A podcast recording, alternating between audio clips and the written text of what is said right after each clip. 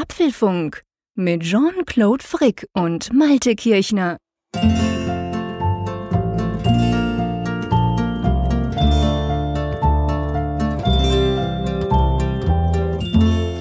Hallo und herzlich willkommen zur Ausgabe 10 des Apfelfunks. Ja, wir sind bereits zweistellig. Das ist ganz großartig. Äh, Im Februar haben wir ja begonnen mit diesem Podcast. Dann haben wir gesagt, wir machen es alle zwei Wochen. Mittlerweile haben wir so viele Zuschriften, auch dieses Mal wieder, dass wir gesagt haben, komm, äh, wir müssen wöchentlich ran und das macht uns ja auch sehr viel Spaß, weil eben auch sehr viel Feedback zurückkommt und an dieser Stelle auch äh, erstmal Hallo Jean-Claude. Hallo Malte.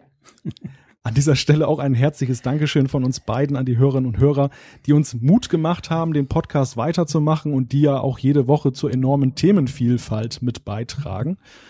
Ja, und extra für dich, Jean-Claude, kann ich sagen, das ist heute Apfelfunk 10. Sehr schön. Genau. Apfelfunk X, nein, eben nicht. Apfelfunk 10 natürlich oder ganz einfach 10. Ähm, ja, das ist toll. Also ich meine, äh, nicht, dass wir nicht gedacht hätten, die Nummer 10 zu erreichen. Das war eigentlich immer geplant als längerfristiges Projekt zwischen uns zwei. Lustig ist einfach, da, da möchte ich jetzt mal bei der 10 dran erinnern. Der Malte hat mir so gesagt, ja, weißt du, ähm, das erste halbe Jahr machen wir dann unter Ausschluss der Öffentlichkeit und dann gucken wir halt mal. Da müssen wir halt durchhalten.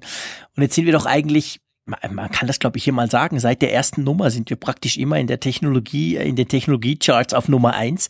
Also es läuft super, super toll und ihr schickt uns ja auch unglaublich viel Feedback immer, welches wir dann hier verarbeiten über welches wir dann auch sprechen können das ist genial. Ich hätte auch nie gedacht, also ich hätte nicht gedacht, dass wir unter Ausschluss der Öffentlichkeit funken, wie das der Malte zuerst befürchtet hat. Aber zumindest, dass es so erfolgreich oder sagen wir einfach mal so gut läuft und ihr vor allem uns so viele Sachen schickt und Inputs und Fragen und hin und her, das finde ich wirklich ganz, ganz klasse. Von dem her, die 10 ist weder ein Jubiläum noch irgendwas, aber immerhin, wir sind zweistellig. Geht natürlich auch schneller, wenn wir es jetzt wöchentlich machen, gell, Malte? das stimmt, das stimmt. Wobei interessanterweise, ich weiß nicht, ob du das mitverfolgt hast, es gab ja jetzt diese Woche auch einen Artikel in der New York Times, da ging es auch um das Podcasten und dabei im Speziellen auch die Rolle von Apple. Ähm, es gab viel Kritik von Podcastern, die gesagt haben, naja, hm, ob die von der New York Times das Prinzip so richtig verstanden haben. Aber es ist ja schon ganz interessant, was sich da so im Podcast-Bereich tut und vor allem auch die Frage, weil du es gerade erwähnt hast mit den Charts, wie wichtig Apple ja auch immer noch ist für die Podcasts. Ja klar, ich meine, Apple ist halt auch wenn man inzwischen, man kann es letztendlich auf tausend verschiedenen ähm, Plattformen hosten und es hat sich ja rein technisch gesehen schon lange von Apple gelöst. Aber sie sind halt trotzdem irgendwie im Zentrum dieses Universums nach wie vor. Sie können das immer noch so ein bisschen mitbestimmen. iTunes und eben diese iTunes Charts, die sind relativ wichtig. Man muss ja auch wissen, für die ganz großen Podcasts, die damit auch Geld verdienen, da ist es ja auch so, es gibt ja auch nicht extrem viel Metrik, nicht extrem viel Statistiken dazu. Es ist noch nicht ganz so ausgefeilt, wie das zum Beispiel bei Videos der Fall ist, wo du ja bei YouTube oder auch anderen Tools bis ins Hinterletzte verfolgen kannst, wer wann was gemacht hat und wo zum Beispiel abgesprungen ist. Bei Podcasts ist das noch nicht ganz so und da spielt Apple schon immer noch eine wichtige Rolle. Man, man sagt ja auch, Apple hätte, glaube ich, diese Woche, gell, hätte sich mit Top-Podcastern getroffen und hätte so ein bisschen Feedback eingeholt, was die denn wollen und was sie denn auch erwarten, spezifisch von Apple. Ja, jetzt müssen wir mal schauen, ähm, ob da was passiert. Denkst du, dass Apple da noch irgendwas machen wird? Man munkelt ja auch, dass es einen größeren iTunes-Relaunch geben könne, dann wahrscheinlich so zur WWDC im Juni. Was denkst du, kommt da was für uns Podcaster dabei raus? Das könnte natürlich damit hineinspielen, dass sie, äh, wenn sie das Ganze neu aufstellen und es stellt sich auch die Frage, muss eigentlich alles, was jetzt in iTunes drin ist, dort auch verbleiben, dass man eben auch in, Frage stellt, wie ist das mit den Podcasts? Das war ja so eine Rubrik, die hat man ja sehr früh eingeführt, damals mit dem iPod und ähm, die ist so über die Jahre zwar gepflegt worden, es soll ja sogar eine richtige Redaktion geben, die sich ja immer anguckt, was ist gerade im Trend, was kann man weiterempfehlen. Ähm, aber im Großen und Ganzen ist es ja schon so, dass es ein bisschen auch vernachlässigt wurde. Man hat es halt laufen lassen. Apple hat wenig Energie investiert. Und warum auch? Ich meine, für sie gibt es keine Monetarisierung. Es ist ja eher so ein nice to have, dass man eben zusätzlich zu Musik, zu Videos und anderen multimedialen Inhalten dann eben auch diese Podcasts hat, die ja sozusagen eine Art Radioersatz, eine Radioergänzung sind. Mhm. Und ja, die, die Frage ist natürlich, was kann da jetzt äh, seitens von Apple getan werden? Es ist ja eigentlich so, Apple ist ja nur ein Verzeichnis in Anführungszeichen. Genau. Also die, die gesamte Infrastruktur und, und Technik äh, sitzt bei den Podcastern. Auch die Frage, ist ein Podcast zum Beispiel vernünftig herunterzuladen oder ist der Server total langsam, wo der liegt? Da hat Apple ja keinen Einfluss drauf. Insofern ist es spannend, wie in dieser ja überhaupt nicht homogenen Landschaft Apple etwas unternehmen kann, äh, um da das noch voranzubringen und natürlich eben auch die Frage, was haben Sie davon? Ja, das stimmt natürlich. Also ich meine, äh, ganz, also ganz ursprünglich, wenn wir mal ein bisschen zurückdenken, äh, der Name Podcast, der kommt ja nicht von ungefähr. Wir hatten ja den iPod, der war ja schon sehr schnell, sehr, sehr erfolgreich. Und es war halt eine Möglichkeit für Apple damals quasi zusätzliche Inhalte auf diese Kiste zu bringen und zu sagen, hey cool, ihr könnt mit diesem iPod eben auch diese Podcasts hören, die ja nicht nur, am Anfang ging es ja rein um Musik und dann konnte man eben Gesprächssendungen etc. dort drauf aufnehmen und machen. Aber ist, du hast schon recht, spannend ist eigentlich, dass Apple ja das Hosting dieser Podcasts oder letztendlich sind es ja Audiofiles, technisch gesprochen, gar nie übernommen hat. Also das haben sie ja immer aus. Sie haben nur gesagt, wir sind ein Verzeichnis, eine Art Google. Wir stellen das zur Verfügung und wir verlinken ganz einfach. Und damit hat sich's aber dann auch. Ja, inzwischen hat sich dadurch da da drumherum fast eine kleine Industrie auch entwickelt. Aber ähm, Apple ich, ich, ich, ich meine, die verkaufen jetzt wegen diesen Podcasts sicher nicht mehr iPhones, von dem her hast du schon recht. Das ist nicht mehr wie früher, wo das ein ganz klares Zusatzargument war für den iPod, weil nämlich die anderen MP3-Player konnten das ziemlich lange nicht.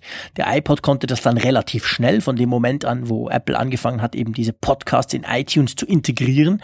Heute, ähm, ja, mal abgesehen von Marketing und dass es halt immer noch irgendwie ein bisschen zusammenhängt, rein namenstechnisch, hat das Ganze mit Apple eigentlich wenig am Hut und wenig zu tun. Das stimmt schon. Ja, und die Frage ist ja auch, äh, die Podcaster haben natürlich auch so ihre Sicht der Dinge, wie wichtig das ist, was sie da tun. Ähm, wie kommt das jetzt überein mit dem, was Apple sich da vorstellt? Also da sind schon einige spannende Fragen.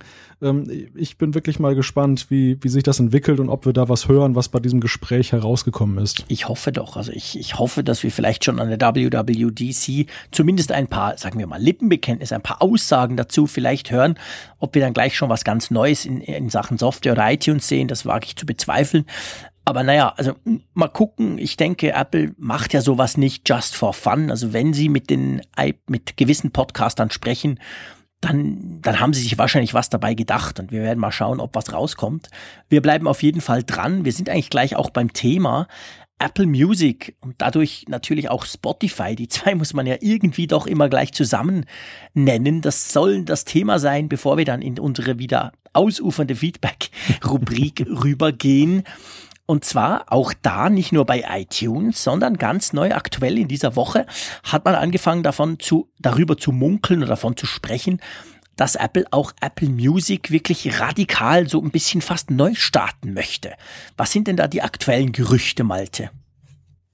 Das fängt einerseits damit an, dass die Sichtbarkeit von Apple Music verbessert werden soll. Man hat das ja damals einfach in iTunes noch integriert. iTunes ist ja so der Tausendsasser der Softwarelösungen. Man kann damit seine iOS-Geräte verwalten, man hat seine Musiksammlung darin, man hat Videos, man hat alles Mögliche und dann eben plötzlich noch ein Streaming-Dienst. Und das ist äh, ja milde gesagt nicht so gut angekommen überall. Also die, die schön, schön gesagt, Malte. Viele finden das total Mist.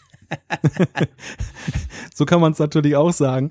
Ähm, und ich muss gestehen, ich finde iTunes mittlerweile auch total unübersichtlich. Also ich verhedere mich gerne mal in diesen verschiedenen Reitern, weil du immer gucken musst, bist du jetzt gerade im iTunes Store drin, bist du in deiner eigenen Bibliothek drin und dann kommt plötzlich noch Apple Music ins Spiel was ja dann auch relativ dezent in Anführungszeichen auf dem iOS-Gerät darauf hinweist, dass du doch gerne mal das äh, Abo verlängern sollst oder überhaupt eins einrichten sollst.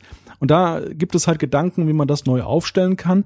Ein weiterer Baustein wiederum, der soll wegfallen oder so ein bisschen naja, unter den Tisch fallen, das ist ähm, Apple Music Connect. Das ist ja, und da lässt Ping grüßen, dieser missglückte soziale Netzwerkversuch von Apple. Äh, Apple Music Connect ist so eine Art, naja, wie soll man sagen, Facebook für, ähm, für Künstler, für Musiker, die dann halt mit ihren Fans kommunizieren können. Und ja, der durchschlagende Erfolg war es augenscheinlich nicht. Ich persönlich muss gestehen, ich habe da heute äh, das erste Mal reingeguckt in der Vorbereitung der Sendung, weil ich dachte, na, was, äh, auf was verzichten wir denn da künftig möglicherweise?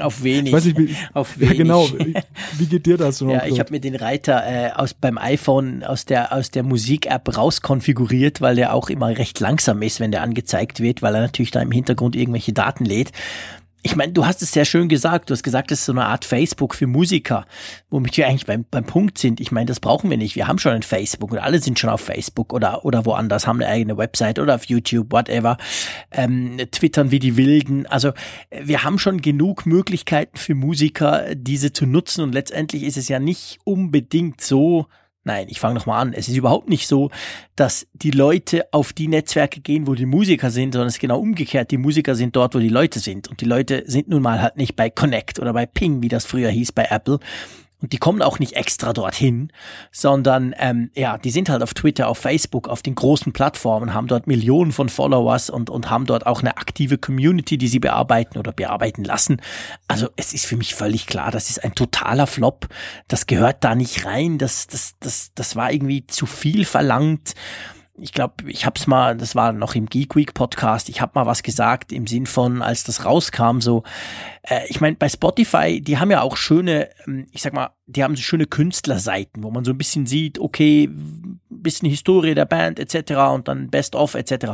Und das reicht eigentlich völlig, wenn ich Musik entdecken will. Ich brauche nicht ein zusätzliches Netzwerk, das mir da so aktuelle Infos reinstreamt, weil wenn mir eine Band gefällt, wenn ich einen Musiker spannend, einen Musiker spannend finde, ja, dann folge ich dem halt auf den bekannten Plattformen. Also ich glaube, du und wir und überhaupt alle verlieren nichts. Ich wage mal zu behaupten, die allermeisten Nutzer, selbst die, die ein Apple Music Zahlkonto haben und das wirklich den Dienst abonniert haben, die würden wahrscheinlich nicht merken, wenn Connect einfach rausfliegt, oder?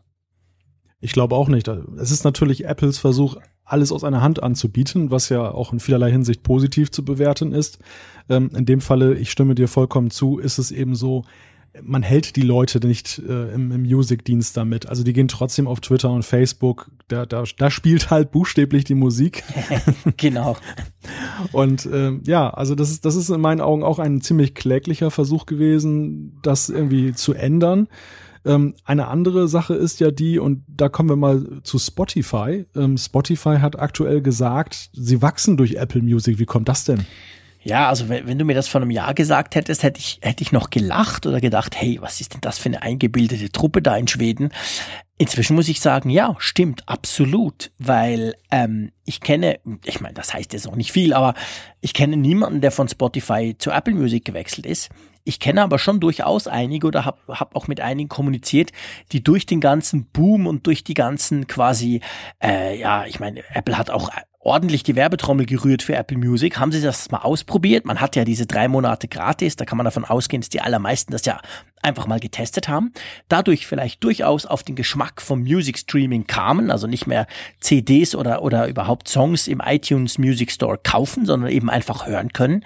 Die ganze Palette aber die dann festgestellt haben, boah, das funktioniert irgendwie hinten und vorne nicht, das ist unübersichtlich, sowohl auf dem iPhone wie auch auf dem, auf dem Mac oder am PC, diese ganze Vermischung zwischen meiner persönlichen Datenbank, die ich mir aufgebaut habe, meine CDs, die ich früher gerippt habe und dieses Apple Music dazwischen, das ist irgendwie total unlogisch. Und die dann zum Beispiel gesagt haben, ja, aber hey, Musikstreaming ist cool, wo gehen wir denn hin? Ja, und da steht halt Spotify bereit. Spotify ähm, schon lange dabei, äh, Platzhirsch in diesem Segment, ein riesige, eine riesige Datenbank, eine riesige Library, ganz viele Künstler und halt, finde ich, perfekte Apps, egal auf welcher Plattform, das funktioniert, das macht Sinn. Und ganz ehrlich gesagt, Malte, und ich bin dann auch ganz gespannt auf deine, ähm, auf dein, dein Feedback dazu. Ich war und bin es immer noch eigentlich entsetzt, nicht über den Dienst an sich von Apple Music, sondern wie schlecht Apple Music sowohl bei iTunes wie aber auch in der Musik-App auf meinem iPhone daherkommt. Also ganz ehrlich gesagt, wenn ich irgendwo einen Schalter hätte, die Activate Apple Music und zwar komplett, ich würde das sofort machen. Das nervt mich. Das hat meine Musik-App eigentlich verschlechtert, finde ich. Ähm, von dem her gesehen kann ich mir schon vorstellen, dass Spotify sagt, hey, durch Apple wurde natürlich das Thema Music Streaming nochmal auf ein ganz anderes Level gebracht. Ich meine, wir erinnern uns, wir haben monatelang von Apple Music gesprochen, bevor es dann kam. Dann kam es, alle haben drüber geschrieben. Und die, die es halt ausprobiert haben, haben dann vielleicht festgestellt, ja, oh, es ist noch nicht unbedingt das toll, so toll, und gehen dann zu Spotify. Also ganz ehrlich gesagt, das macht für mich ziemlich Sinn. Wie siehst du das? Es gibt viele Gründe, ähm, die, die da für Spotify sprechen. Du hast es teilweise ja schon ein bisschen ja, erwähnt. Das eine ist, ich finde, die Integration der Künstler ist einfach natürlicher bei Spotify. Ja. Du hast zum Beispiel die Möglichkeit auch zu gucken, was ist jetzt in der Playlist von meinetwegen Lady Gaga. Keine mhm. Ahnung, ob das ihre PR-Leute sind, die das machen oder ob sie da auch mitwirkt. Aber es kommt einfach so bisschen kumpeliger daher und, und nicht so aufgesetzt, wie das jetzt bei Apple Music ist. Ich finde auch diese Geschichte, ähm, wie ich bei Spotify auf neue Musik stoße. Da gibt es ja auch mal so Playlists, die ich mir dann anhören kann. Die werden dann regelmäßig aktualisiert. Dadurch komme ich dann auch mal so auf Musik, die mich vielleicht interessieren könnte. Diese ganze Sache mit Beats One und den ganzen Radiosendern bei Apple Music, mh, hm, ist so ein bisschen sehr steril, wie ich finde. Und ich habe auch diesen äh, Star-Kult um diesen, wie heißt der, Zane Lowe mhm. oder so, auch nie so richtig verstanden. Der, der mag ja möglicherweise in den USA ein großer, ein großes Tier sein. Hierzulande sagt er mir nix und, und war für mich jetzt auch nicht so ein Faktor zu sagen, oh, Apple Music muss ich jetzt haben. Mhm. Ähm, ganz wichtig aber ist, und das ähm, ist in zweierlei Hinsicht, glaube ich, entscheidend. Ähm, das, das eine ist das Preismodell. Also es ist natürlich so, Spotify, und dazu zähle ich mich auch, hat ja ein kostenlos Modell. Mhm. Und ich glaube, es gibt nicht wenige Nutzer, die das wirklich attraktiv finden. Klar. Weil, weil sie einfach nicht so, so viel Musik hören. Also sie, sie bewegen sich in mhm. dieser Landschaft, wo das durch Werbung unterbrochen wird, noch ganz Klar. ohne, ohne, sag ich mal, dass sie das Gefühl haben, ich brauche jetzt das Premium-Modell. Mhm. Gleichzeitig ziehst du aber ja Leute ins Premium, weil sie irgendwie sich nicht unter Druck gesetzt fühlen und dann schon eher mal sagen, okay, komm, die 9,99 Euro zahle ich pro Monat. Das ist bei Apple Music ja so ein bisschen anders. Du bist da gleich im Bezahlmodus drin, auch wenn du diese drei Monate zum Testen hast. Ähm, das andere ist und auch ein wesentlicher Faktor in der Art der Vermarktung, du hast es erwähnt, es gibt nicht diesen Opt-out in der Music-App. Also du, du kriegst es wirklich mhm. unter die Nase gerieben. Äh, aggressives Marketing kann man ja schon fast sagen. Es führt kein Weg dran vorbei. Und, und ich glaube, das stößt auch einigen sauer auf, gerade auch vor dem Hintergrund, ähm, weil du, wie du schon sagtest, dann auch diese Probleme mit den eigenen Medienbibliotheken hattest. Ähm, das schreckt die Leute ab. Das äh, ist, glaube ich, ein ganz großes Problem von Apple Music und deshalb ma macht, glaube ich, auch eine Entflechtung von iTunes und auch von der Music App auf den iOS-Geräten durchaus Sinn. Ich glaube, Apple Music ist nicht schlecht, weil Apple ein super äh, Musikangebot hat. Sie haben ja immer sehr viel Wert darauf gelegt auf ihren iTunes Store. Das war ja wirklich so ein Heiligtum und bis heute haben sie eine gute Musikauswahl. Ähm, und ich sag mal, wenn Apple eine schöne App macht und das so mhm. richtig schön im Apple-Style daherkommt, sie können ja auch Design. Also sie können das ja auch optisch so nett verpacken, dass man wirklich sagt, das hebt sich ab von Spotify und allen anderen. Ich finde, da ist noch viel Potenzial drin. Ja, absolut. Also ich, ich will hier in gar keiner Art und Weise Apple Musik für tot erklären. Im Gegenteil. Aber es ist, wie du sagst, also ich bin eigentlich erschrocken, wie, wie, wie, wie, na, einfach wie schlecht und unlogisch das Ganze in die bestehenden Apps reingeklatscht wurde. Und ich würde mir da auch wünschen, dass man das definitiv rauslöst, weil schon nur auf dem iPhone, dass ich quasi ständig vielleicht bin ich auch einfach zu blöd. Dann schreibt mir, liebe Hörerinnen und Hörer, aber ähm, dass ich, wenn ich was suche, eigentlich prinzipiell immer zuerst mal bei Apple Music suche und dann merke, hey, Moment, nee, Moment, ich habe doch selber eine Library von 10.000 Titeln, also habe ich das irgendwo bei mir. All diese kleinen Dinge, die, die nerven mich wirklich selber total und das ist tatsächlich auch ein Grund. Also ich bin seit vielen Jahren Spotify-Nutzer, auch schon seit einigen Jahren zahlend, aber also Premium, Spotify Premium nennt sich das ja, das Bezahl-Abo-Modell. Und ich habe natürlich die drei Monate dann Apple Music ausprobiert. Ich habe dann auch gleich meinen Spotify-Account stillgelegt. Und nach Ende bin ich schon vorher, ich bin eigentlich schon nach sieben Wochen wieder zurückgeswitcht, weil ich einfach sagt, ich komme mit dieser App nicht klar. Und das hat aber überhaupt nichts mit dem Musikangebot an und für sich, mit den Vorschlägen, mit der, mit den kuratierten Listen. Die sind teilweise ganz klasse, je nachdem, was man tut. Die sind sehr, sehr gut. Aber einfach das Look and Feel und die App selber finde ich schlicht und ergreifend schrecklich. Und ich glaube, Apple würde sich selber einen großen Gefallen tun, wenn sie das dort rausnehmen und wirklich quasi antreten gegen Spotify, aber mit einer eigenen App, wo alle die Vorteile von Apple Music drin sind, ohne dass man quasi alle anderen auf dem iPhone, auf dem iPod, egal wo, äh, Quatsch, iPod, ja doch, iPod Touch, das gibt's ja noch, aber auf dem iPad, dass man die einfach nicht belästigt, dadurch, dass man das halt in die bestehende Musik-App reinklatscht. Und ich könnte mir schon vorstellen, dass das wahrscheinlich vielleicht einer der Schlüssel zum Erfolg wäre. Man darf nicht vergessen, ich kenne auch einige oder habe von einigen gelesen, die gesagt haben, hey, was cool ist bei Apple Music zum Beispiel, wenn wir bei der Preisstruktur sind, die haben ja für, ich glaube, 15 Euro haben ja die ein Familienabo und das sind ja sechs Leute, die sich da, da quasi einen Account teilen können, aber Einzelaccounts haben. Das heißt, da kannst du, da können wir alle, wenn wir in einer Familie wären, kann jeder sich seine eigenen Listen etc. und die, die ganzen Logiken und die Algorithmen, die dann lernen, was ich gerne, gerne höre, kann man das machen. Und das ist ein ungeschlagen tiefer Preis, weil bei Spotify ist es so, du kannst auch ein Familienabo machen und die anderen zahlen dann einfach die Hälfte. Ja, jetzt kannst du halt mal rechnen, wenn du zu sechst bist oder schon nur wenn du vier bist, da ist Apple Music im Verhältnis recht günstig. Also da gibt es schon einige Vorteile, die auch Apple auf der Seite hat, aber im Moment nutze ich wirklich lieber Spotify. Und übrigens ganz witzig, in dem Moment, wo wir hier drüber sprechen, es ist ja nicht live, es ist Mittwochabend, 10 Uhr, kommt eine Mail rein über unsere Webseite und zwar ähm, Apfelfunk Feedback Apple Music. Da schreibt die Susanne, äh, hallo ihr zwei, ich höre gerne euren Podcast und mich interessiert, ob ihr Apple Music abonniert habt und nutzt. Tja, wir sind jetzt gerade da. Sie sagt, sie sei bei Spotify geblieben, da sie mit der Suchfunktion bei Apple nicht die gewünschte Musik findet. Tja, genau das, wo wir jetzt gerade davon sprechen. Total witzig. Susanne, ich glaube, wir haben jetzt hiermit deine Frage beantwortet. Ähm, du hast gesagt, du bist Spotify-Kunde. Ähm, hast du Apple Music mal probiert und bist auch raus oder hast du es noch oder? Ich habe es probiert und bin raus. Okay, okay. Also eigentlich so, ich wage, wage mal zu behaupten, das, was viele gemacht haben, genau. Ähm, wobei man jetzt beim ganzen Bashing, das wir jetzt hier betreiben, man darf ja auch nicht vergessen, Apple hat, glaube ich, inzwischen 13 Millionen, 11 oder 12 Millionen zahlende Kunden. Und für das es den Dienst ja erst ein knappes Jahr gibt, ist das klasse. Also das ist eigentlich brutal gut. Also das muss ein anderer erstmal machen. Also Spotify, die haben jetzt gerade bekannt gegeben, glaube ich, 100 Millionen Kunden, aber 30, die, die nur zahlen. Also das heißt, die anderen 70, also zwei Drittel eigentlich haben eben das, das, das Freimodell mit Werbung drin. Wobei man da auch davon ausgehen, dass, er, gehen kann, dass Spotify daran vielleicht auch ein bisschen was verdient mit der Werbung. Ich weiß es nicht genau. Also sind da schon noch deutlich größer, aber trotzdem hat es Apple immerhin geschafft, mindestens ein Drittel äh, dieser, dieser quasi dieser zahlenden Benutzer auch schon zu erreichen. Und das ist eigentlich schon recht gut. Also mit der Werbung äh, möchte ich als Freinutzer von Spotify kurz dazu sagen, da ist sehr viel Eigenwerbung dabei. Ah, okay. Also insofern glaube ich, die, zumindest in Deutschland äh, ist das noch kein großes Erlösmodell. Okay. Sie warten noch auf Inserenten. Okay, okay. Ah, das wusste ich nicht. Eben weil ich, weil ich quasi zahle, habe ich das nicht. Aber auf was machen Sie denn dann Werbung, wenn du Eigenwerbung sagst? Also auf, auf Ihren Zahldienst oder, oder wie machen Sie das?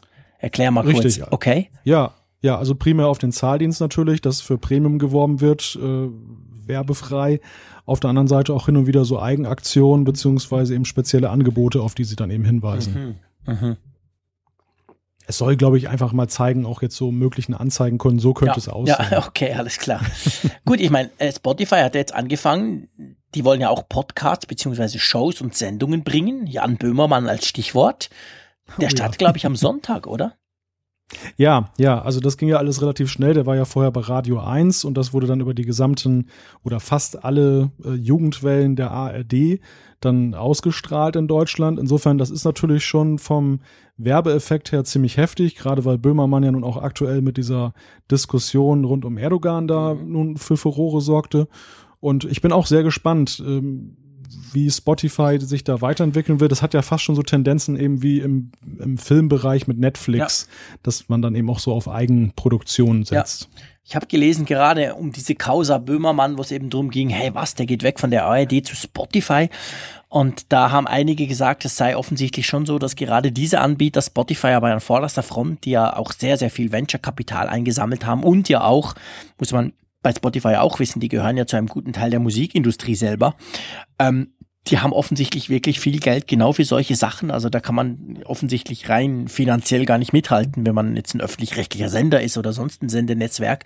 Also denen ist das im Moment offensichtlich ein ganz, ganz großes Thema und die wollen da wirklich irgendwas reißen mit, um, um ja, du sagst das, wie so ein bisschen Richtung Netflix vielleicht zu gehen, eine Art Eigensendungen zu machen. Naja, ich bin gespannt. Also ich habe bis jetzt noch nicht gefunden, diese Podcast-Sektion in Spotify. Vielleicht bin ich auch einfach zu blöd. Aber ich werde am Sonntag auf jeden Fall mal gucken, ob ich es finde und mal reinhören. so, ich glaube, wollen wir unter Apple Music und Spotify einen Punkt machen?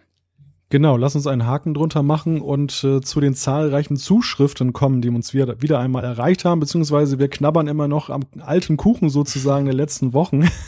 Insofern, liebe Hörerinnen und Hörer, falls eure Zuschrift noch nicht gekommen ist in der Sendung, Geduld, Geduld, wir arbeiten dran. genau. Nein, also wir, wir nehmen ja, wir nehmen das sehr ernst und wir versuchen auch wirklich alles Jedenfalls, ich sag's jetzt mal, wenn es senderelevant ist und für uns ja auch spannend, damit wir drüber sprechen können, dann könnt ihr schon davon ausgehen, dass wir das da aufnehmen. Und ja, zum Teil gibt's halt einen kleinen Rückstau, den wir ja mit dieser wöchentlichen Frequenz momentan gerade versuchen abzubauen.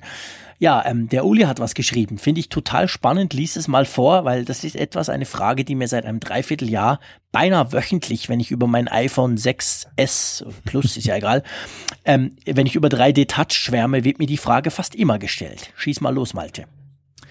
Ja, er fragt uns, wir müssen ihm noch mal 3D Touch erklären, denn für diese sogenannte rechte Maustaste, wo man einfach etwas fester aufs Display klicken muss, braucht es ja extra spezielle Hardware beim Display. Wenn man aber etwas länger an der gleichen Stelle auf dem Display verweilt, können ja auch extra Funktionen aufgerufen werden und er schreibt, bei meinem Androiden ist es jedenfalls so und das ist ja per Software gelöst. Ich kann nicht nachvollziehen, wieso man für ein, dafür extra neue Hardware entwickelt, wenn es so einfach geht. Habt ihr Gegenargumente? Soll ich gleich mal ja, loslegen? Leg los, Malte.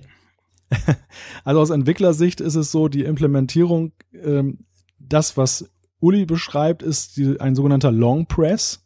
Das heißt, es wird eine gewisse Zeit einfach, ein Zeitintervall gemessen und dann wird diese Klickaktion anders bewertet als dieses kurze Antippen, ein, ein sogenannter Touch äh, oder Tap. Äh, und auf der anderen Seite, das, was Apple ja eingeführt hat mit 3D Touch, das ist ja ein Deep Press. Das heißt, ähm, dass das Display, und da kommt diese extra Hardware ins Spiel, kann genau messen, wie fest der Nutzer drückt. Und es geht nicht um die Zeit. Nun kann man natürlich argumentieren, ähm, auf der, auf dem Springboard, also auf der Hauptoberfläche, wenn ich dort auf die äh, Buttons lange klicken würde und dann öffnet sich das Kontextmenü, ist ja das gleiche, als wenn ich jetzt einfach festdrücke. Könnte man in der Tat auch implementieren. Ähm, interessant wird's ja bei Peak and Pop, weil da ist es ja wirklich so, dass es keine Zeitfrage mehr, sondern äh, es wird ja wirklich dann, wenn ich das leicht antippe oder etwas fester antippe, kommt ja diese Vorschau. Wenn ich sie ganz fest antippe, kommt ja das eigentliche Fenster selber als Hauptscreen sozusagen. Und ja, ich meine, das Problem ist, und das ist eigentlich das, das äh, Gegenargument oder nicht Gegenargument, es wird eigentlich noch viel zu wenig damit gemacht. Also man könnte viel mehr noch in der Programmierung machen mit diesen Deep Press Geschichten. Und das ist bislang einfach nur auf diese Grundfunktion reduziert, die Apple halt dann über seine APIs dann ausliefert mit dem Peak and Pop und eben den, ähm, äh, ja, den Icons. Ja, du hast es sehr schön erklärt. Ich, ich denke, ich muss sagen, als 3D Touch rauskam auf dem iPhone, und eben dann 3D Touch hieß und nicht, äh, wie hieß das, Force Touch hieß es ja vorher auf der Apple Watch, da war ich so ein bisschen, hä, 3D Touch, das ist ein komischer Name. Und inzwischen muss ich wirklich sagen, es passt eigentlich gut, weil, und genau das ist der Unterschied, es ist eben tatsächlich eine Art dritte Dimension. Es geht nicht um die Länge, es geht, auch bei, bei Apple ist es ja so, dass du, wenn du lang drauf drückst, zum Beispiel auf dem Springboard, also auf dem Homescreen sozusagen, dann, dann kannst du ja zum Beispiel Apps löschen etc. Also die Funktionalität ist ja da. Aber es ist genau der Punkt. Es wird eben gemessen, nicht nur wie lang, sondern wie fest und da eben nicht nur quasi normal und fest, sondern es gibt verschiedene Abstufungen. Und das ist genau das, wo die Hardware dazu gebraucht wird. Wenn du nämlich mal einfach feste drauf drückst, dann kommt zum Beispiel das mit dieser rechten Maustaste welches man in der Tat auch hätte anders lösen können, klar. Auf dem Android wird das so gemacht, in der Mangelung spezieller Hardware. Aber wenn du dann eben zum Beispiel irgendwo in, in einer E-Mail rum bist und mit Peak and Pop äh, was drückst und dann siehst du eine Vorschau und dann drückst du noch mal fester drauf, also noch mal ein bisschen fester, sozusagen das dritte Mal fest, dann springst du ja zum Beispiel je nachdem gerade dann in die Meldung rein. Also das sind dann Dinge, die brauchen eben genau diese zusätzliche Schicht, die misst, wie fest du eben drückst. Und da, wenn wir uns das jetzt quasi bildlich vorstellen, passt eben 3D-Touch gar nicht so schlecht, weil wir quasi tatsächlich eine dritte Dimension haben. Also wir haben nicht links, rechts äh, und einfach die Zeit, sondern wir haben jetzt eben tatsächlich noch, wie fest du da drauf oder runter drückst, wenn du so willst. Drum ist es fundamental anders. Und ich stelle fest, ich sage das jetzt einfach mal hier so, dass zugegebenermaßen praktisch nur die äh, Android-Leute Mühe haben damit, einfach weil sie, weil sie sagen, ja, aber ich kann das doch auch bei mir. Und ich hatte auch schon einige dann, die ich dann tatsächlich getroffen habe. Wir haben dann die, die, die, Dinger nebeneinander gelegt. Und ich konnte dann relativ schnell auch zeigen, guck, das kannst du beim iPhone alles auch machen, aber es ist eben nicht das Gleiche. 3D-Touch ist, braucht halt die Hardware, weil es davon lebt. Aber ich gebe dir recht, man könnte noch viel mehr machen.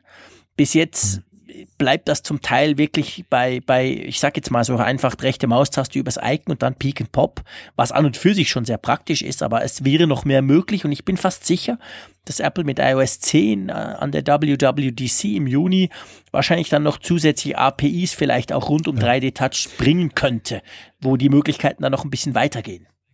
Genau, das, das wäre eigentlich ein ganz großer Wunsch für iOS 10. Auf der einen Seite das, was du gerade beschrieben hast, dass man eben mehr aus 3D-Touch macht, dass man noch stärker verdeutlicht, was damit eigentlich möglich ist. Und auf der anderen Seite, weil wir jetzt ja iPads herausgebracht haben oder bekommen haben, die eben kein 3D-Touch unterstützen oder auch das iPhone SE, warum macht man nicht äh, zumindest auf dem Homescreen dann doch auch die Möglichkeit, dass man mit diesem Long Press in welcher Art, Art und Weise auch immer, dann dieses Kontextmenü öffnen kann. Ja, wie löscht du dann Apps? ja, das also ist mein, dann wiederum die das Frage. iPhone SE zum Beispiel hat ja kein 3D-Touch, haben wir schon oft drüber gesprochen, aber es hat ja bei der Kamera hat's ja dieses, diese Live-Fotos. Diese Funktion hast du ja da. Und du kannst ja die Live-Fotos auch anschauen. Und da funktioniert es tatsächlich so, dass du einfach lange drauf drücken musst. Das nützt ja nichts, wenn du feste drückst, weil der Layer fehlt. Und dort geht's dann. Andererseits, lange drauf drücken hat ja auch sonst keine Funktion in der Fotos-App. Da ging es natürlich. Beim Homescreen ist es halt im Moment so, lange draufdrücken, dann fängt das Zeug an zu zittern und du löscht dir deine Apps. Also du siehst. Ja, aber mh. Hm. die Frage ist, ist das noch zeitgemäß? Weil aus Sicht eines Nutzers äh, eines Geräts mit 3D Touch ist es so, dass es ja auch häufig da, geht mir zumindest so immer noch so zu Problemen kommt, Klar. dass ähm, die, dass ich was löschen ja, möchte und Mühe, dann was interpretiere das Vor allem wenn, wenn das, wenn das, wenn wenn die App quasi 3D Touch unterstützt, weil meistens drücke ich dann eben doch zu fest und dann kommt irgend, irgend ja. dieses dieses Kontextmenü. Da hast du schon recht. Andererseits von diesen äh, Hunderten von Millionen ähm, iOS-Geräten sind natürlich nach wie vor nur ein Bruchteil sind quasi 3D Touch fähig. Also wirst du die Rückwärtskompatibilität auf bekannte Gesten wahrscheinlich nicht unbedingt aufgeben können. Das stimmt, das stimmt. Vielleicht gibt es ja auch einen ganz anderen Weg, dass man eben ins Löschmenü ja, kommt vielleicht. oder eben diese Betätigung macht, die auch rückwärtskompatibel ist. Also auf jeden Fall sind da pfiffige Ingenieure gefragt. Definitiv. Und vielleicht, um das abzuschließen, also gerade beim Löschen stelle ich fest, Android ist ja toll und ich, ich, ich trage ja immer ein Android-Gerät mit mir rum und es gibt viele Dinge, die, die, die sind anders gelöst, manche sogar cleverer, finde ich, als bei iOS. Aber gerade zum Beispiel das App löschen, muss ich sagen, ist total mühsam bei einem Android-Telefon, je nachdem. Und äh, ich hatte jetzt, habe jetzt aktuell gerade ein Huawei P9 bei mir. Das hat ja eine Oberfläche, die hat keinen App Drawer, sondern die sieht wirklich sehr ähnlich aus wie wie wie wie's iPhone. Also man hat quasi alle Apps einfach auf dem Bildschirm und das Löschen funktioniert dort auch so wie bei iOS. Man drückt quasi lange und äh, man schiebt es dann einfach noch hoch. Also es ist nicht so, dass die dann alle zittern, sondern wenn man drauf drückt, dann kommt oben quasi ein, ein Knopf, der heißt löschen und dann schiebst du das Icon dort drauf und dann wird's gelöscht. Das ist eigentlich gar nicht so eine dumme, das finde ich gar nicht so eine dumme Variante. Also es gibt da schon auch so Zwischenvarianten, aber ich finde es eigentlich ganz praktisch, weil wenn ich passiert mir manchmal, ich teste halt viele Apps und dann will ich zum Beispiel vier aufs Mal löschen. Und das ist halt super praktisch, wenn du mal in diesem Löschmodus bist, dann zittert da alles so schön und dann drückst du ein paar Mal drauf und dann ist alles weg. Also ich persönlich möchte das nicht missen.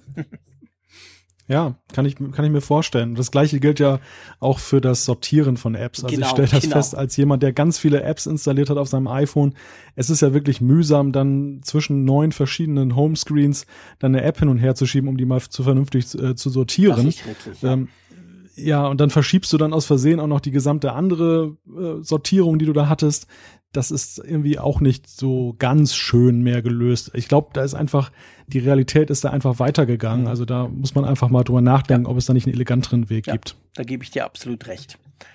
So, der Klaus, der schrieb ganz kurz, BitTorrent Sync zur Synchronisation beliebiger Dateien mit iOS übers Netz ohne Cloud. Punkt. Ja, haben wir, glaube ich, das vorletzte Mal, als wir über so Synchronisation und Cloud gesprochen haben. Der BitTorrent Sync, hast du den schon mal ausprobiert? Nein. okay, ich auch nicht, muss ich ehrlich gesagt zusehen. Aber mein Kollege Kashi äh, von Stadt Bremerhaven, der hat schon ziemlich viel darüber geschrieben. Ähm, übrigens ein Blog, was ich euch sehr ans Herz legen kann. Ein cooler Typ, auch aus dem Norden. Also eigentlich kommt er ja aus Dortmund, aber er wohnt zumindest im hohen Norden. Und finde ich, schreibt ganz tolle Beiträge. Und der hat das mal getestet ausführlichst und der ist auch sehr zufrieden damit. Äh, ich glaube, der braucht das sogar ziemlich aktiv. Ja, mal ausprobieren. Ich weiß bei vielen, wenn sie BitTorrent hören, denken sie im ersten Mal, boah, böse, böse. Irgendwie, äh, das ist sicher verboten, aber der BitTorrent Sync ist tatsächlich einfach ein, ein Sync-System, welches du einrichten kannst, um zwischen verschiedenen Geräten, das kann auch ein NAS sein, ähm, äh, Daten hin und her zu synken, übers natürlich technisch gesehen quasi ähnlich, wie du das auch bei einem BitTorrent, wenn du was runterlädst, machst. Aber da macht dir nichts Böses oder Verbotenes. Also das ist durchaus mal ein Versuch wert, würde ich sagen. Die nächste Zuschrift kommt von Gerhard über E-Mail und er schreibt, liebe Apfelfunker, ich und viele andere haben folgendes Problem. Bilder im Mac äh, vorhanden, Album wurde erstellt, bei der Wiedergabe über Apple TV verändert sich die Bildreihenfolge, das gleich äh, erfolgt auch bei einer Dia-Show. Und er hat im Internet nach Lösungen gesucht, äh, hat aber keine gefunden, nur Leidensgenossen. Und er fragt uns jetzt, ob wir eine Lösung für dieses Sortierproblem haben ähm, oder einen Lösungsansatz. es ist ganz lustig. Ich, ich habe, als diese Anfrage reinkam, habe ich mir überlegt, hm, stimmt, warum mache ich das eigentlich nie? Warum zeige ich meine Bilder immer auf dem iPad? Weil ich habe mir das so angewöhnt, ich habe immer mein iPad rumliegen und dann, wenn meine Familie kommt oder sonst die ja immer, meine Eltern oder so, dann schauen natürlich Fotos an. Da machen wir das eben genau auf dem iPad. Und ich habe es dann nochmal ausprobiert und tatsächlich mein Apple TV 4 mit neuester ähm, Apple, äh, also quasi TV OS Version, der macht das auch so. Also der zerrübelt eigentlich dann die Reihenfolge, vor allem wenn du die halt umstellst, wenn du halt selber quasi ein Album machst und das ein bisschen, das stimmt dann nicht mehr. Von dem her muss ich ganz ehrlich gesagt sagen, das ist, glaube ich, der Grund, warum ich es eben nicht mehr auf dem Apple TV mache. Ich bin aber auch ganz zufrieden mit dem iPad, darum habe ich mich dann auch da nicht mehr näher drum damit beschäftigt. Hast du da eine Lösung? Brauchst du das überhaupt, das Feature? Ich brauche das eigentlich nicht. Also ich habe einen Apple TV der dritten Generation ähm, habe das aber bislang noch überhaupt nicht dafür genutzt, Fotos zu zeigen. Also ich habe mal ein bisschen selber damit rumgespielt, um mir eben die Funktion anzugucken, aber es hat sich in der Realität gezeigt, dass ich meistens irgendwo anders bin, wenn ich Bilder mhm. zeige und dementsprechend so. mache ich es entweder auf dem großen iPhone oder ja. eben mit dem iPad. Ja, das geht mir genau gleich. Aber ich schlage einfach vor, wir nutzen unsere Reichweite ähm, und äh, stellen diese Frage mal hier in den Raum. Wenn ihr was dazu wisst, äh, teilt uns das doch mit. Wir würden das dann gerne wieder aufnehmen.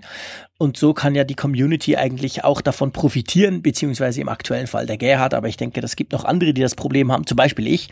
Also wenn ihr da eine Lösung findet, umso besser, schickt uns das und wir werden dann das nächste Mal drüber sprechen. Dann hat der Ramon uns eine E-Mail geschickt und zwar ist er, ähm, er schreibt, Nachdem ihr so viel Feedback von Zuh Zuhörern aus dem Ausland bekommen habt, will ich euch auch einmal mitteilen, dass ihr einen super unterhaltsamen und informativen Podcast auf die Beine gestellt habt. Vielen Dank. Ähm, ich freue mich jedes Mal auf eine neue Episode, die ich meistens auf dem Weg zur Arbeit auf meinem Fahrrad in Osaka höre. Osaka ist in Japan. Cool, Malte, oder? Wir haben sogar in Japan einen Hörer. Ja, ich bin jedes Mal fasziniert, ja, wenn ich solche ich Zuschriften auch. lese. Wir, wir haben jetzt, glaube ich, Kolumbien, wir haben Neuseeland. Genau, wir haben jetzt Japan. Äh, Japan. So cool. Wir haben, wir haben ähm, ähm, Hongkong. Ein ja, Kollege, stimmt, den Hongkong. ich persönlich kenne, der ist in Hongkong. Genau, genau. genau. Also beeindruckend. Ja, ist cool, super.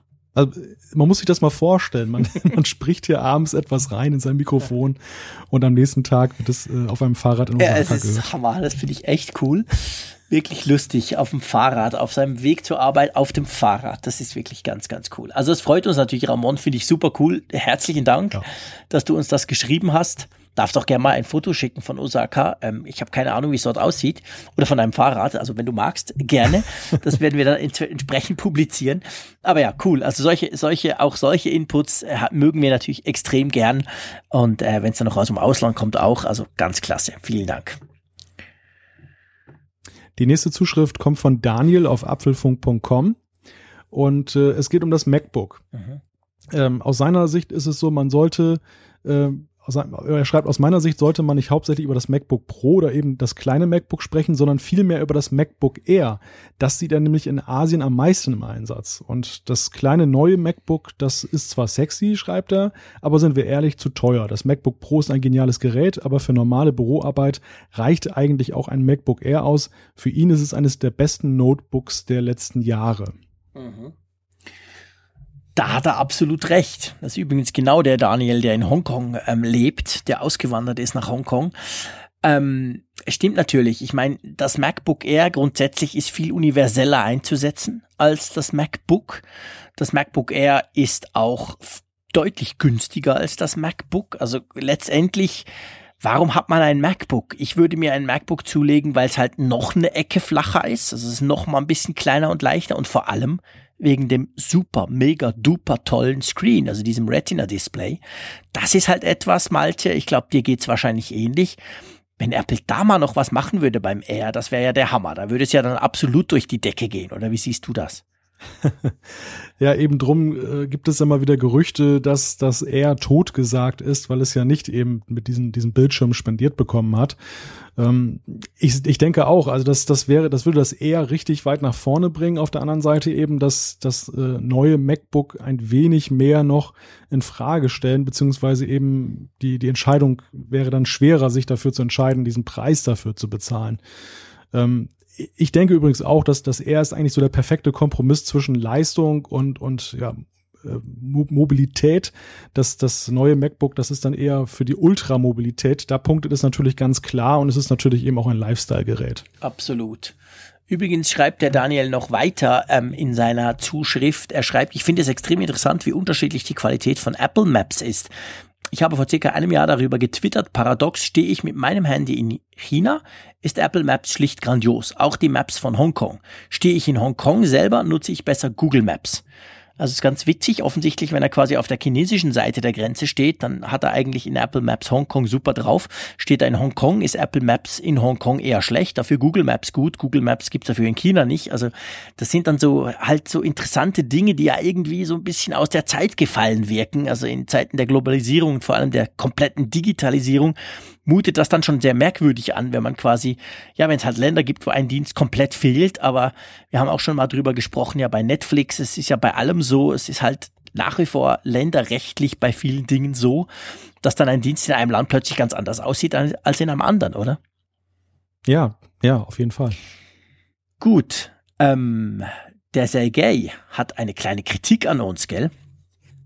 Äh, ich glaube, wir haben einen überschlagen. Oh ja, stimmt. Der auch ein Daniel hat uns über Twitter geschrieben und fragt, äh, sichert ihr Fotos nicht zusätzlich in der Dropbox? Das ist doch das naheliegende Backup neben der iCloud-Mediathek. Machst du das?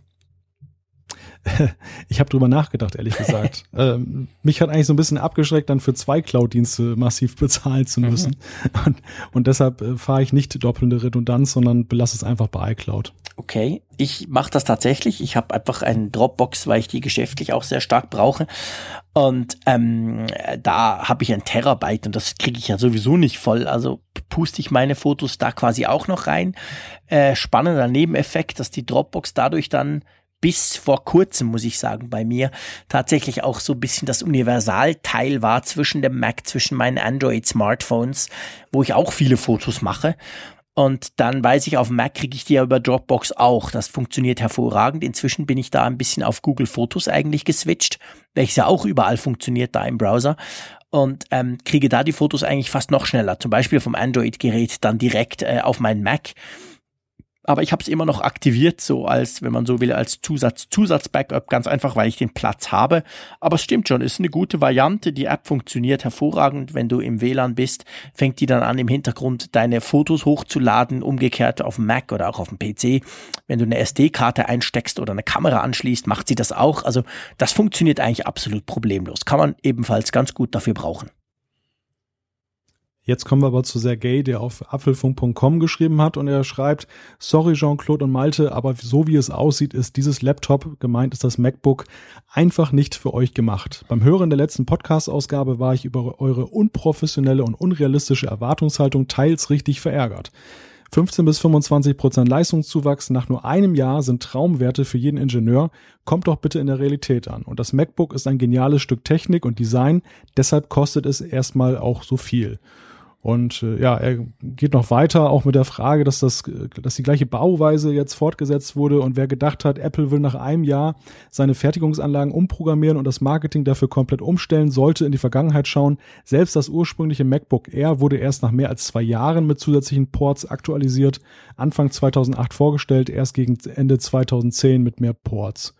Und dann geht's noch weiter. Er schreibt, wer eine Tastatur, eine Maus, einen Monitor an, an das ultraportable MacBook anschließen muss, hat den Sinn von diesem Supergerät nicht verstanden. Für euch, den Raymond und äh, zig andere professionelle Nutzerkategorien gibt es ausdrücklich die MacBook Pros, wie der Zusatz Pro es schon verrät.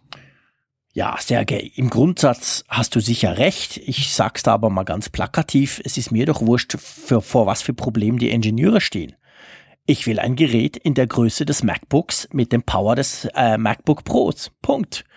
Das ist nicht mein Problem, sowas zu entwickeln. Ähm, das sollen die mal tun. Natürlich, klar. Ich meine, Apple hat ein sehr schön breit gefächertes ähm, äh, Notebook-Line-Up. Das ist schon so. Und ich trage ja nicht umsonst im MacBook Pro 13 Zoll Retina mit mir rum, welches mir aber an und für sich auch zu schwer ist. Äh, am, am äh, MacBook Air fehlt mir einfach das Retina-Display. Also du siehst, wahrscheinlich würde für mich jetzt schon das MacBook Air reichen, rein vom Speed her. Ähm, ja, grundsätzlich gebe ich dir äh, im Ansatz recht, aber trotzdem finde ich, es hätte noch mehr sein können. Du schreibst dann weiter unten noch, dass du die Kamera nur äh, einmal pro Jahr brauchst. Okay, ich brauche sie zum Beispiel täglich, also die die die die die Front-Face-Kamera. Darum habe ich mich auch so drauf drüber aufgeregt, dass die so schlecht ist. Ähm, kann man drüber streiten, ist natürlich definitiv äh, Gejammere auf sehr hohem Niveau. Trotzdem hätte ich mir einfach nach wie vor etwas mehr davon versprochen. Mal schauen. Er schreibt dann auch noch, wir sollen uns auf die WWDC freuen. Auf die freue ich mich sowieso. Egal, ob dann neue Hardware kommt oder nicht. Aber ja, mal schauen, wie es bleibt. Ich würde sagen, ich bleibe bei meiner, meiner Meinung. Aber klar, ich meine, ähm, das MacBook ist sicher für gewisse Leute genau das, was sie sich gesucht haben.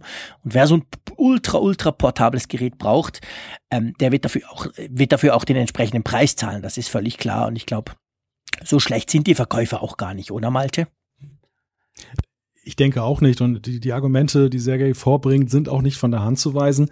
Andererseits, woher kommt diese Erwartungshaltung? Ich glaube, die ist auch so gerade bei Apple ein bisschen historisch bedingt, weil wir häufig mal äh, Geräte der ersten Generation hatten, die dann in der zweiten Generation so einen ganz deutlichen Sprung nach vorne gemacht haben. Also wo Kritikpunkte der ersten Generation ausgeräumt wurden, wo man das Gefühl hatte, dass jetzt, wo man es grundsätzlich am Laufen hat, dann eben dann auch ähm, in speziellen Bereichen, die noch ein bisschen zurückhinkten, dann nochmal nachgebessert wurde. Also um das mal konkret zu benennen, das war beim iPhone so das erste iPhone und das, das iPhone 3G, das waren Welten, die die beiden Geräte getrennt haben.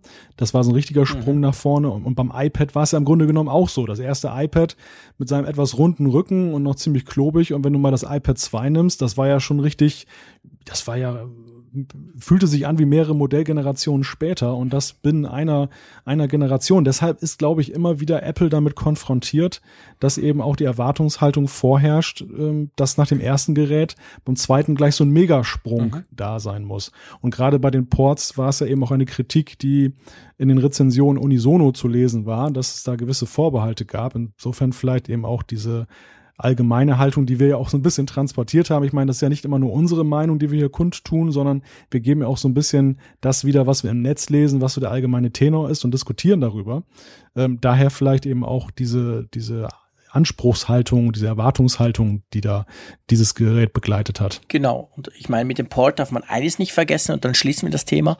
Wir wollen uns ja nicht wiederholen, aber der Port ist ja eben auch zum Laden da. Ich glaube, ich könnte damit viel besser le leben, wenn das auf der einen Seite quasi ähm, noch irgendwie ein Port hätte zum Laden und auf der anderen Seite halt diesen, diesen USB Type-C. Aber da man es da drüber auch lädt, äh, komme ich dann halt schon mal dazu, dass ich was, dass ich das Ding lade und dann gleichzeitig noch halt kurz mal einen USB-Stick einstecken muss und dann bin ich sofort bei den Adaptern. Also muss gar nicht Tastatur, ähm, Monitor etc. sein. Anyway, wir lassen es dabei. Spannendes Thema. Wir werden dranbleiben und ich bin sicher auch Apple wird da dranbleiben und irgendwas tun. Genau, und jetzt kommen wir zu einem coolen Thema in Anführungszeichen. es geht um das Kälteproblem. Wir hatten ja vor ein oder zwei Folgen äh, die Zuschrift eines Hörers bekommen, der, glaube ich, oder sein Bruder hatte das Problem, äh, wo das iPhone immer ausging, dann, wenn es kalt war draußen. Jetzt ist es ja glücklicherweise ein bisschen wärmer draußen. Das Problem besteht allerdings fort und äh, es ist kein Einzelproblem. Wir haben diverse Zuschriften dazu bekommen von Leuten, von Hörern, die das auch bei sich selbst erlebt haben. Ich habe selbst eine Kollegin, die hat mir bestätigt, wenn sie in der kalten Jahreszeit mit ihrem Hund immer spazieren geht, dann ist auch des Öfteren ihr iPhone einfach grundlos ausgegangen. Sie hat das irgendwie in so einer Außentasche ihrer Jacke äh, mit sich geführt. Und ich, äh, ja, ich, ich trage einfach mal drei Zuschriften ganz schnell mhm. zusammen. Der Robert Konstantin, der hat uns darauf hingewiesen, dass die unsere Kollegen von Bits und so da auch schon mal drüber gesprochen haben. Der Nils hat über apfelfunk.com auf einen golem.de Artikel äh, hingewiesen und auch auf Bits und so, wo eben äh, auch darüber berichtet wurde, oder er hat das selber gehabt, dass äh, das iPhone 6 Plus dann austauschen, äh, ja, ausgetauscht hat und da gab es dann keine Probleme mehr. Und der Clemens, der schreibt, mein 6er iPhone geht auch aus bei kalten, also eisiger Temperatur, auch wenn der Akku noch 20 Prozent hat. Und das war beim oder er fragt, war das beim Fünfer davor auch schon so? Scheint eine Apple-Macke zu sein oder wollen die das so? Ich glaube kaum, dass sie das so wollen. Nein, ich glaube nicht. also ich muss ja sagen, ich persönlich, wenn es so kalt ist, äh, ich versuche gar nicht erst rauszugehen. Beziehungsweise, äh, wenn ich rausgehe, bin ich so dick verpackt, dass dann auch noch genug Wärme für mein iPhone bleibt. Drum ist mir das tatsächlich auch noch nie passiert. Kann ich persönlich da gar nicht mitreden. Aber es ist schon so, es ist tatsächlich ein Thema, wenn man ein bisschen im Netz sucht. Ich war erst auch erstaunt und dachte, ja, das ist jetzt ein totaler Einzelfall, aber das ist es nicht. Also es ist offensichtlich ein Thema, aber man, man liest halt unterschiedliche Sachen und man liest auch oft, dass Apple dann tatsächlich Geräte ausgetauscht hat. Bei einer hat es geklappt, bei den anderen war es dann immer noch so. Also schwieriges Thema, definitiv, aber ähm, es sollte ganz, ganz, das, das ist sicher, es sollte nicht so sein und Apple möchte das sicher auch nicht. Und dann hat uns ja auch noch ein Apple Genius selber geschrieben, was ich besonders toll finde. Der Michael Jean-Claude. Was hat er ja, geschrieben? Das ist echt klasse. Also das ist natürlich ganz toll. Er schreibt, äh, in eurem letzten Podcast habe ich eine Frage bekommen von einem User, der einen Bruder hat, bei dem das iPhone mit TCM-Chip sich bei Kälte ausgeschaltet hat.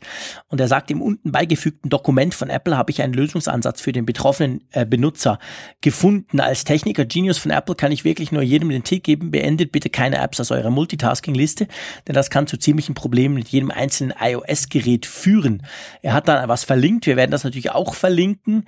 Und er schreibt, dass, also in diesem Dokument steht dann drin, dass man quasi, wenn man eben die Apps, also wenn man selber Apps schließt und das nicht einfach dem Betriebssystem überlässt, können da diverse Sachen passieren, unter anderem bis hin zum Absturz oder zum direkten Ausschalten.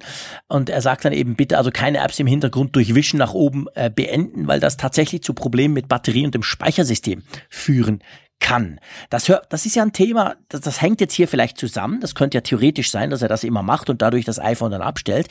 Ähm, aber das ist ganz generell vielleicht ein spannendes Thema. Ähm, das hört man ja immer wieder und das hört man auch bei Android immer wieder.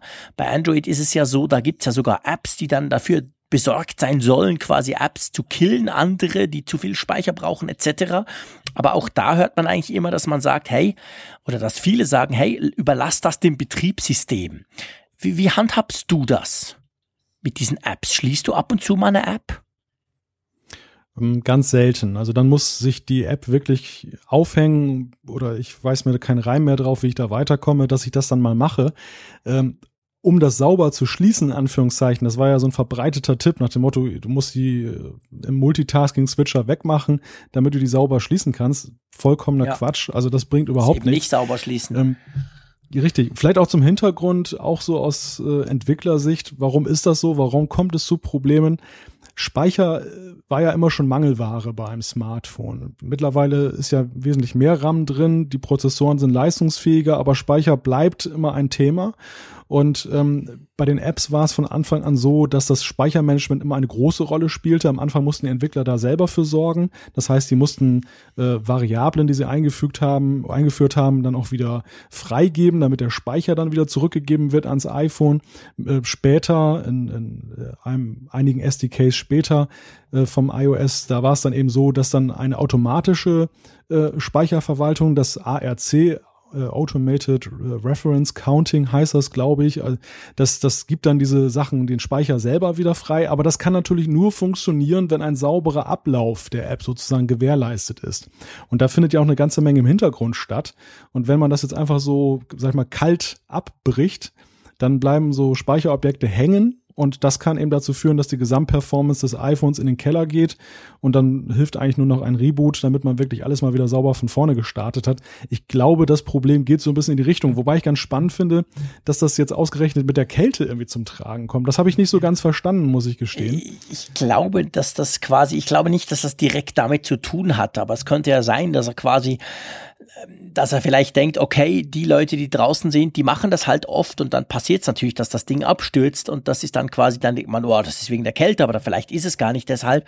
Also der, dieser Link, ob das mit der Kälte zusammenhängt, denke ich, der, den müsste man diskutieren. Das hängt wahrscheinlich nicht ganz direkt zusammen, aber das Thema selber und das, das Thema App schließen ganz generell. Also ich mache das tatsächlich eigentlich fast nie, außer eine App stürzt wirklich ab. Es gibt ab und zu mal zum Beispiel die Facebook-App, dass die einfach kleben bleibt, da passiert gar nichts mehr. Da mache ich die zu, also über Home-Button zurück, gehe nochmal rein und da sieht's genau gleich aus und dann schiebe ich sie wirklich weg. Aber sonst mache ich das tatsächlich eigentlich auch nie selber.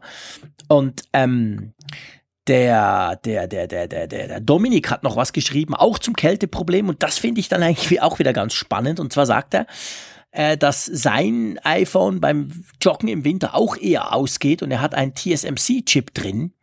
Und äh, es gibt ja noch den Samsung-Chip und der soll etwas mehr Wärme entwickeln als der TSM-Chip. Und das würde natürlich dann erklären, quasi, warum der TSM-Chip abstürzt, im Sinn von das iPhone hat einfach kalt und stürzt dann ab.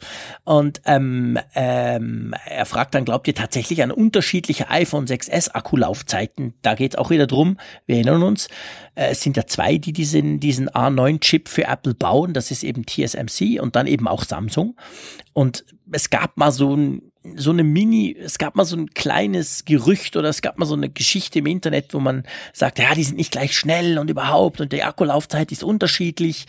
Ganz ehrlich gesagt, halte ich da wenig davon, weil man garantiert davon ausgehen kann, dass Apple da so extrem genau drauf schaut, weil sie, sie sagen ja auch nicht, welcher Chip verbaut ist, weil sie sagen, hey, spielt keine Rolle, es ist eigentlich wurscht. Ähm, wie siehst du das? Denkst du, dass da tatsächlich Unterschiede in der Akkulaufzeit vorkommen können? Es gab ja mal, glaube ich, Tests, die da gemacht wurden und äh, die haben auch nur minimale ähm, Veränderungen da zutage gefördert. Und es ist ja immer auch die Frage, was macht man da und, und äh, ist das wirklich jetzt gleichwertig getestet mhm. worden? Hm, ja, ich habe da so ja auch ein Fragezeichen, ob dem wirklich so ist, also ob das jetzt ein gravierende, ein gravierender Unterschied ja, ist. Ich, also ich denke nicht, weil weil Apple, ich meine, der A9-Chip ist überall, ist, ist im Prinzip gleich. Das ist ein Referenzdesign von Apple und es sind einfach zwei, die das bauen. Es ist zum Beispiel nicht das gleiche, wie, wie das Samsung im Moment macht. Samsung beim Galaxy S7 und dem S7 Edge, den ganz neuen Smartphones, da ist es so, dass sie in den USA den Snapdragon S8, also den Snapdragon 820, so ein Quad-Core, ganz super Hightech Teil. Und bei allen anderen Regionen, also in Europa, aber auch in Asien, verbauen sie ihren eigenen Chip. Das ist ein Octa-Core, also mit acht, mit acht Kernen. Die sind wirklich anders. Also die sind quasi physikalisch anders, sind ganz anderes Chip-Design. Und da konnte man feststellen, sie sind zwar overall fast gleich, aber es gibt so ein paar es gibt so ein paar Dinge, wo der, wo der Samsung eigene Chip tatsächlich besser ist. Der ist auch ein bisschen stromsparender als der Snapdragon. Also da konnte man schon in, in, in den USA konnte man dann einige ähm, Tests lesen, die die Geräte wirklich verglichen haben, wo so ein leichter Vorteil für die europäischen, asiatischen Modelle war. Aber das sind halt wirklich andere Chips. Das ist ein ganz anderes, eigentlich ein anderes Mainboard, blöd gesagt. Da ist wirklich viel anders drauf. Und beim iPhone ist das ja überhaupt nicht der Fall. Das ist beides mal der Apple A9 Chip. Es geht nur drum, baut ihn Samsung oder baut ihn TSMC. Also darum denke ich auch, das kann man nicht vergleichen. Das ist eher ein ein Nicht-Thema, so ein typisches Apple-Thema, wo man wieder am Anfang gerade drauf rumreiten kann. Aber eigentlich ist es definitiv kein Thema. Weißt du eigentlich, was für ein Chip bei dir drin ist? John ja, ich habe mal geguckt und äh, das ist aber schon gerade, als das so hochpoppt. Es gibt ja eine App, die heißt, glaube ich, Lirum Device Info. Die, die, die, die, die liest das aus. Und bei mir war, glaube ich, Irrtum vorbehalten der TSMC-Chip drin. Aber ich bin nicht mehr ganz sicher. Wenn du jetzt noch quatscht, kann ich mal kurz nachgucken. Ja, also ich habe äh, parallel ich habe parallel dazu mal nachgeguckt. Äh, bei mir ist es der TSMC-Chip. Okay. und, und ich habe dieses Kälteproblem hatte ich noch nie. Also das ist insofern auch ganz interessant. Bei dir ist ja nie kalt an der Nordsee. Ah, komm. Und da täuscht du dich. Bei uns in den Bergen ist kalt. um, um auch das mal wieder äh, zu bringen. Ähm, ich habe ja bei Malte immer das Gefühl, hey, der lebt am Meer, der hat immer warm, so cool. Und wir Armen in den Bergen, es stimmt natürlich nicht, ich, ich wohne überhaupt nicht in den Bergen. Ich bin in Bern. Ich brauche ungefähr eine Stunde, um in die Berge zu kommen. Naja, okay, das ist relativ schnell, aber trotzdem, so kalt ist bei uns auch nicht. Und ich kann mir schon vorstellen, dass auch bei dir der Nordwind ab und zu mal bläst, oder? Richtig, aber das, das sind so die Klischees. Also genau. genauso wie, wie man dir wahrscheinlich unterstellt, dass du in so einer kleinen Holzhütte irgendwo auf 2000 Metern Höhe sitzt. So ist das dann bei Natürlich, Leuten, klar. die in der Nordsee wohnen, der, gelbe Südwester, den sie genau. aufhaben, dann. Du läufst immer im Ölzeug rum. Pfeife im Mundwinkel. dann stehen sie auf dem Deich und genau. gucken den Westen. Sehr schön. So, jetzt habe ich die App wieder runtergeladen. Die hatte ich inzwischen gelöscht. Und ich gehe jetzt mal gucken. Das machen wir doch jetzt quasi gleich live. Äh, mal gucken. Hier CPU. CPU, Apple, Course, bla bla bla. Wo ist es denn? Äh, TSMC, Ganz ja. TSMC. Ja, Ja. ich habe den auch den TSMC-Chip drin. Und keinerlei Probleme damit. Dann würde ich sagen, gehen wir einfach mal Ich würde weiter. sagen, schließen wir mal das Kälteproblem und machen einen Sprung. Ja, schieß los. Ja, Thomas hat geschrieben über E-Mail und ähm, er freut sich, dass wir zweiwöchig auf Sendung äh, gehen. Mittlerweile sind wir sogar wöchentlich unterwegs. Und er hat sich sogar dabei ertappt, wie er sich gewünscht hat, dass Malte bei Geek Week einsteigt. Und äh, obwohl er überzeugter Windows Phone-Nutzer ist, hört er uns auch gerne über Apple reden und er hat uns auch mit einem Augenzwinkern ein Bild seines Homescreens geschickt, das wir dann auch in der letzten Ausgabe schon veröffentlicht haben. Fand ich sehr lustig. Ja, diese, diese Ehre mit Geek Week nehme ich natürlich gerne an, wenn es, wenn es Geek Week noch geben würde und Interesse Hey, bestünde. hey, hey, der ist in der Kreativpause, den gibt's noch. No panic, der kommt schon wieder. Kann ich jetzt ganz sehr gut. direkt quasi aus den internen aus, ausplaudern? Nee, also äh, das haben wir schon letztes Mal besprochen. Das wird schon weitergehen. Im Moment eine kleine Pause, aber wir kommen dann schon wieder zurück. Und du warst ja da auch schon Gast, von dem her mal schauen, wie sich das entwickelt. Aber ich denke, wenn wir jetzt jede Woche Geek Week machen, äh, Quatsch, sorry, Apfelfunk machen müssen, weil ihr uns so viel schreibt, dann äh, haben wir gar nicht Zeit für was anderes. Das stimmt allerdings. Aber abgesehen davon, den Homescreen vom Windows Phone fand ich natürlich klasse. Also ihr dürft uns generell auch Homescreen. Ich finde es überhaupt ganz spannend. Also das freut mich sehr, Thomas, muss ich wirklich sagen. Ich meine, wir sind, wir heißen Apfelfunk, wir sprechen über nichts anderes als über Apple. Du hörst uns trotzdem. Ich kenne dich äh, von Twitter. Du bist ein, ein, ein, ein großer Verfechter von Windows Phone. Wir haben uns da, glaube ich, auch schon ab und zu mal ein bisschen die Klinge gekreuzt, aber immer auf ganz positive Art. Und ich finde das toll, dass du den Apfelfunk hörst. Ich, ich, vielleicht hier mal ganz generell die Frage, gibt es hier Leute, die ein Android-Phone haben und trotzdem unseren Apfelfunk ab und zu mal hören? Also wenn es das gäbe, dann schreibt uns doch mal, das fände ich ganz cool. Weil wir versuchen natürlich ja, wie gesagt, nicht Fanboy-Gelaber zu machen, sondern wir diskutieren halt die Themen und das ist ganz spannend und wir kriegen auch ganz tollen Input. So, weiter geht's. Äh, wer hat denn da geschrieben? Der Markus. Genau. Der Markus hat über E-Mail geschrieben und ähm, schreibt, ich bin blind und nutze das iPhone 6 und das iPad Mini 2 zusammen mit VoiceOver. Meiner Meinung nach ist es eine, einer der größten Innovationen von Apple, dass sie den Touchscreen für Blinde zugänglich gemacht haben. Es wird nicht einfach nur der Bildschirminhalt vorgelesen, sondern auch die Bedienung an sich ist sehr durchdacht. Als Beispiel nenne ich hier den sogenannten Rotor. Das ist eine virtuelle Wählscheibe, mit der bestimmte Funktionen angesteuert und ausgeführt werden können. Und dann schreibt er auch noch, er hat eine Frage an uns. Warum kann man eigentlich GPS im Kontrollcenter nicht aktivieren bzw. deaktivieren? Das wäre etwas, was ich mir für die Zukunft wünschen würde, da ich doch ab und an die Fußgängernavigation, Fußgängernavigation benötige. Äh, Und da ist es etwas mühsam, dies immer über die Einstellungen zu aktivieren. Hm, Ja, vielleicht erstmal die erste Frage, Jean-Claude. Kanntest du schon den Rotor vor, vorher? Nein, noch nie. Also das ist, ich glaube, wir haben letztes oder vorletztes Mal drüber gesprochen. Das ist ja für mich eines der ganz, ganz großen, äh, wie soll ich sagen, Rätsel oder, oder ich finde es unglaublich spannend, dass eben auch Blinde mit diesen Smartphones arbeiten können und vor allem gerade mit Apple Smartphones und Tablets. Und ich, ich krieg ab und zu auch auf Twitter von Leuten, äh, tue ich mich, ich mit ihnen diskutieren über Twitter und dann stellt sich raus, sie sind blind. Ich finde das unglaublich spannend und kann mir das gar nicht vorstellen. Ich denke, hä, aber du musst das doch sehen. Aber offensichtlich hat sich da Apple eben eigentlich überlegt, also ich kenne diesen Rotor nicht. Aber um auf die Frage zurückzukommen, und es ist lustig, auch diese Frage in Sachen GPS deaktivieren, die wird mir ab und zu gestellt. Gerade auch im Android-Lager kommt das immer wieder hoch. Ich habe immer die gleiche Antwort. Ich sage immer, hey, mein GPS ist all the day on. Punkt. Ich, es gibt bei mir entweder den Funkmodus, dann ist alles ab, oder eben den Nicht-Funkmodus. Aber GPS würde ich niemals deaktivieren. Warum denn auch? Ähm, sage ich jetzt mal einfach so ganz salopp. Äh, von dem her ist mir eigentlich ganz salopp gesagt wurscht, wo diese Einstellung liegt. Warum stellt man GPS ab? Erklär das mal dem Schweizer, der versteht das nicht, Malte. Weil dein Akku schneller leer ist. Quatsch, das macht doch nichts aus. Komm, also. Oh, oh, oh, da muss, da muss ich widersprechen. Da muss ich widersprechen. Also es gibt einige Apps, sie werden immer weniger, weil das Management dieser Funktion, ich glaube, Apple ist auch ziemlich rigide äh, mittlerweile, wenn, wenn Apps da so im Dauerempfangsmodus sind, ähm, dann fliegt so eine App auch mal aus dem App Store raus oder der Entwickler wird da dezent darauf hingewiesen, dass er das mal ändern möge.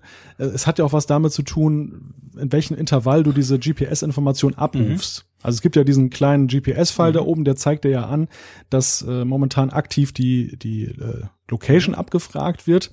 Aber das besagt noch relativ wenig darüber, ob das jetzt im Sekundentakt stattfindet, was vollkommen unnötig ist, oder in einem größeren Zeitintervall und dann ist es eben ein bisschen verträglicher. Und ähm, ich meine, wer zum Beispiel mal so eine Navigations-App jetzt äh, im Dauerbetrieb anhat, der merkt schon, dass die, die äh, Laufzeit des Geräts dann deutlich ja, runtergeht. Und hat das natürlich auch damit zu tun, weil der, der Bildschirm ja auch sehr aktiv genutzt wird. Ähm, und je nachdem, wenn man viele Apps nutzt, die diese Features nutzen, dann kann es natürlich schon sein, dass das ein ziemlicher Akkufresser wird. Deshalb dann auch vielleicht der Blick eben in die Einstellungen, dass man dann sagt, komm, ähm, schalte ich dann doch lieber ab. Oder was auch sehr helfen kann, irgendwo kann man, glaube ich, auch einstellen, ob eine App im Hintergrund die, die mhm. Position abfragen soll. Es gibt ja durchaus Apps, das kann man sich mal kritisch angucken. Muss die denn tatsächlich ständig auch im Hintergrund gucken, wo ich gerade bin? Hat das irgendeinen Nutzen für mich als äh, ja, User? Oder nutzt das jetzt nur der App und dem, dem für seine Statistik? Das kann man durchaus mal hinterfragen und da lassen, lässt sich manchmal ein bisschen Akkulaufzeit auch mit sparen, ohne dass irgendein Nachteil jetzt für einen selber entsteht. Okay, also ich sehe bei mir ist das offensichtlich anders. Einfach, ich habe einfach ein paar Navigations-Apps, klar, Apple Maps, Google Maps und dann auch Navigon. Logisch, wenn ich Navigon anschmeiße im Auto, dann stecke ich ein, weil sonst ist, das, ist, ist, ist der Akku tatsächlich ganz schnell leer. Und äh, Apple Maps oder Google Maps brauche ich halt für die Fußgängernavigation meistens und na klar, dann will ich's ja. Aber sonst, ehrlich gesagt, habe ich keine Apps, die, die ständig das GPS-Signal äh, triggern und demzufolge merke ich irgendwie auch nichts drum. Da kam ich noch gar nicht in die Verlegenheit quasi, ähm, das dann zu äh, deaktivieren, weil ich schaue dann schon drauf. Also ich gucke natürlich auch beim Batterieverbrauch, das kann man ja sehr schön sehen, wer denn wo viel, wie viel Batterie verbraucht hat. Und da kann man dem schon mal nachgehen. Aber das war bei mir noch nie ein Problem, drum wäre ich gar nicht auf die Idee gekommen, das GPS zu deaktivieren. Also dann wäre dann in dem Fall mein Vorschlag quasi mal zu gucken, welche Apps denn da immer dieses GPS-Signal antriggern, ohne dass ich es quasi brauche. Oder eben, ich meine, klar, wenn ich navigiere, dann will ich es ja, da ist es ja logisch. Ähm, da käme man damit wahrscheinlich auch zu Zugange, oder? Ja, ja. Also die Statistikfunktion dafür ist ja auch relativ mhm. gut. Definitiv. Und du kannst halt sehr leicht herausfinden, wo jetzt der Boomer in Anführungszeichen ja, sitzt. Genau. So, der Mike hat noch geschrieben und zwar er schreibt MacBook, MacBook Air und MacBook Pro oder iPad Mini 3, iPad Air 2, iPad Pro und noch ein iPad Pro und iPhone SE, iPhone 6 und auch noch ein iPhone 6S. Das erinnert schon stark an das unsinnige Hardware-Chaos von John Scully, das Jobs bei seiner Rückkehr gnadlos ausgemistet hat. Ähm, denkst du, Apple hat zu viele Geräte? In letzter Zeit manchmal schon. Nein, Spaß beiseite es ist in der Tat ja ein Strategiewechsel, der bei Apple stattgefunden hat der, ähm, glaube ich, aber auch schon in der Jobs-Ära so seinen Anfang genommen hat. Ähm, ich, also einige Geräte, die ja präsentiert wurden, auch nachdem er gestorben ist, äh, für, für die wurde der Grundstein ja noch während seiner aktiven Zeit gelegt. Insofern, glaube ich, hat er das auch gut gesagt, diese Entwicklung. Ähm, unter Tim Cook ist das Ganze aber ja doch durchaus noch erweitert worden. Also diese, diese Aufteilung in, in verschiedene Größenkategorien. Für jeden Bedarf will man etwas haben das hat zugenommen. Die Frage ist einfach auch, und das haben wir beim letzten Mal oder bei den letzten Malen diskutiert, am Beispiel der Quartalzahlen, ist Apple nicht möglicherweise auch in der Verlegenheit, da einfach etwas zu machen, damit sie ja, einfach mithalten können. Also die, die Gemengelage ist eine ganz andere. Steve Jobs hatte damals einen Markt, der war im Prinzip blank, da war alles mhm. offen. Da konnte man sich in Anführungszeichen das leisten, zu sagen, ja. das ist jetzt das Gerät, nehmt es, hier ist es. Genau. Ähm, und mittlerweile ist es eben so, Apple hat es ja am eigenen Leibe gespürt, man bringt große iPhones heraus und dann ist da auch durchaus Frust bei den Usern, die halt ein kleines Gerät haben wollen. Und der, der Verkaufserfolg, der unglaubliche des iPhone SE, das, das gibt ja mittlerweile äh, ganz lange Wartezeiten, bis die Geräte ausgeliefert mhm. werden, der spricht ja auch dafür, dass ähm, es offenbar sehr viele gibt, die A, einen Bedarf haben für ein solches Gerät. Mhm. Mehr als Apple das selber damit gerechnet hat und auf der anderen Seite, die aber ja dann auch mitunter, glaube ich, dass Apple erstmal übel genommen haben, dass sie eben auf die großen Gerätekategorien gesetzt haben. Mhm. Also ich sehe das tatsächlich eigentlich genau gleich wie du. Also ich denke auch, das Problem ist genau das. Also das war eine ganz andere Zeit zu Steve Jobs, auch wenn das jetzt erst ein paar Jahre her ist, aber da war halt viel noch unbestellt. Und inzwischen ist es so, das sieht man bei anderen Herstellern auch, wir haben, wir haben überall schon andere, die das auch machen. Und ganz ehrlich gesagt, das ist ja nicht nur das, das wäre ja noch nicht das Problem, aber jetzt aus Apple-Sicht gesprochen, sondern wir haben ganz viele andere, die das auch sehr gut machen. Also inzwischen sind eben die Abstände unglaublich klein geworden zwischen all denen. Und da ist es halt schon wichtig, dass du eigentlich für jede mögliche, man kann dann diskutieren, wie weit das gehen soll, aber dass man für mehr oder weniger jede mögliche, ähm, für jeden möglichen Anwendungszweck eben ein Gerät hat. Also die, die sagen, ja, iPad finde ich cool, aber es ist mir einfach zu groß, ich brauche ein Mini-iPad. Äh, und dann andere, die sagen, ja, aber ich habe ein iPhone 6S Plus, das ist ja fast so groß wie ein Mini-iPad, wo, wo macht das denn noch Sinn? Also, dass man es dann dort halt entsprechend ähm, irgendwie abgleicht untereinander und guckt, ja, okay, da passt eben noch eins rein. Wo ich mich dann manchmal eher frage, ist so zum Beispiel, brauche ich ein iPad Mini 2 und ein iPad Mini 4? Also zwei kleine iPads, die sich technisch unterscheiden. Klar, das iPad Mini 2 ist deutlich günstiger, auf der anderen Seite, da ist es dann schon schwierig, also warum kaufe ich ein iPad Mini 4? Das muss mir mal einer kurz erklären. Aha, das hat ein A8 GPU. Also gerade bei den iPads finde ich, ich habe das Problem fast nur, fast eher so ein bisschen bei den iPads, weil beim Phone finde ich ja, hey, das sind drei Modelle. Also iPhone SE, iPhone 6S und 6S Plus, das ist ja keine Sache. Also ist ja easy. Es gibt keinen Hersteller, der so wenig Smartphones baut. Also Samsung hat irgendwie 35 Modelle im Portfolio. Ähm, da geht's noch. Und bei den äh, Notebooks finde ich es auch, geht's eigentlich auch noch. Wir haben vorhin drüber gesprochen. Da hat tatsächlich jede Linie so ein bisschen ihren, ihr Zielpublikum. Aber bei den iPads finde ich schon, pff, ja, da ist ja so recht viel Auswahl im Moment vorhanden. Oder wie siehst du das? Ja, ja, gebe ich dir recht. Also das, das zentrale Element der Einfachheit bei Apple ist halt, dass man die Geräte nebeneinander legen mhm. kann und du hast das gerade schön geschildert am Beispiel des iPhones und dann kann ich ganz klar sagen, ja, das ist halt sehr groß, das ist mittelgroß, das ist genau. klein. Und das, das ist, äh, und solange Apple das sich bewahrt, ist es, glaube ich, auch kein Problem, zum Beispiel drei iPhones nebeneinander mhm. zu haben.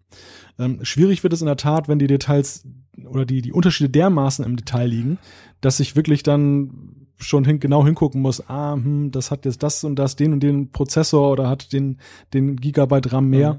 Mhm. Das wird schwierig. Dann, dann sind wir echt schnell bei diesen äh, anderen Herstellern, bei denen ja aufgrund der Produktbezeichnung und des Aussehens überhaupt nicht mhm. ersichtlich ist auf den ersten Blick, wo ist da eigentlich der Unterschied zum anderen. Genau, Modell. du dann wirklich in die Tech-Specs musst, falls, falls dir das überhaupt was sagt und dann dort quasi rumgucken, aha, okay, der hat den schnelleren Chip, der hat die größere Batterie etc. Also ich finde grundsätzlich, äh, um da vielleicht einen Punkt zu machen, Apple ist eigentlich gut aufgestellt. Das ist, finde ich, nicht unbedingt ein Nachteil, aber beim iPad-Segment könnten sie unter Umständen ein bisschen aufräumen, sagen wir es mal so. Ja. Dann hat äh, Mike auch noch eine Frage an uns und zwar, es wird oft gesagt, dass man das iPad auch ohne LTE kaufen kann, da man ja das Smartphone als Hotspot nutzen kann. Aber soweit er weiß, fehlt bei Apple-Geräten ohne LTE-Modul auch immer der GPS-Chip. da haben wir wieder den GPS-Chip. Ja, genau. Und man verliert die Funktion aller Navi-Ortungs- und Standort-Apps, da die WLAN-Ortung völlig ungenau ist. Oder hat Apple das inzwischen geändert? Fragezeichen. Mhm haben sie nicht geändert. Mir wäre es jedenfalls nicht bekannt.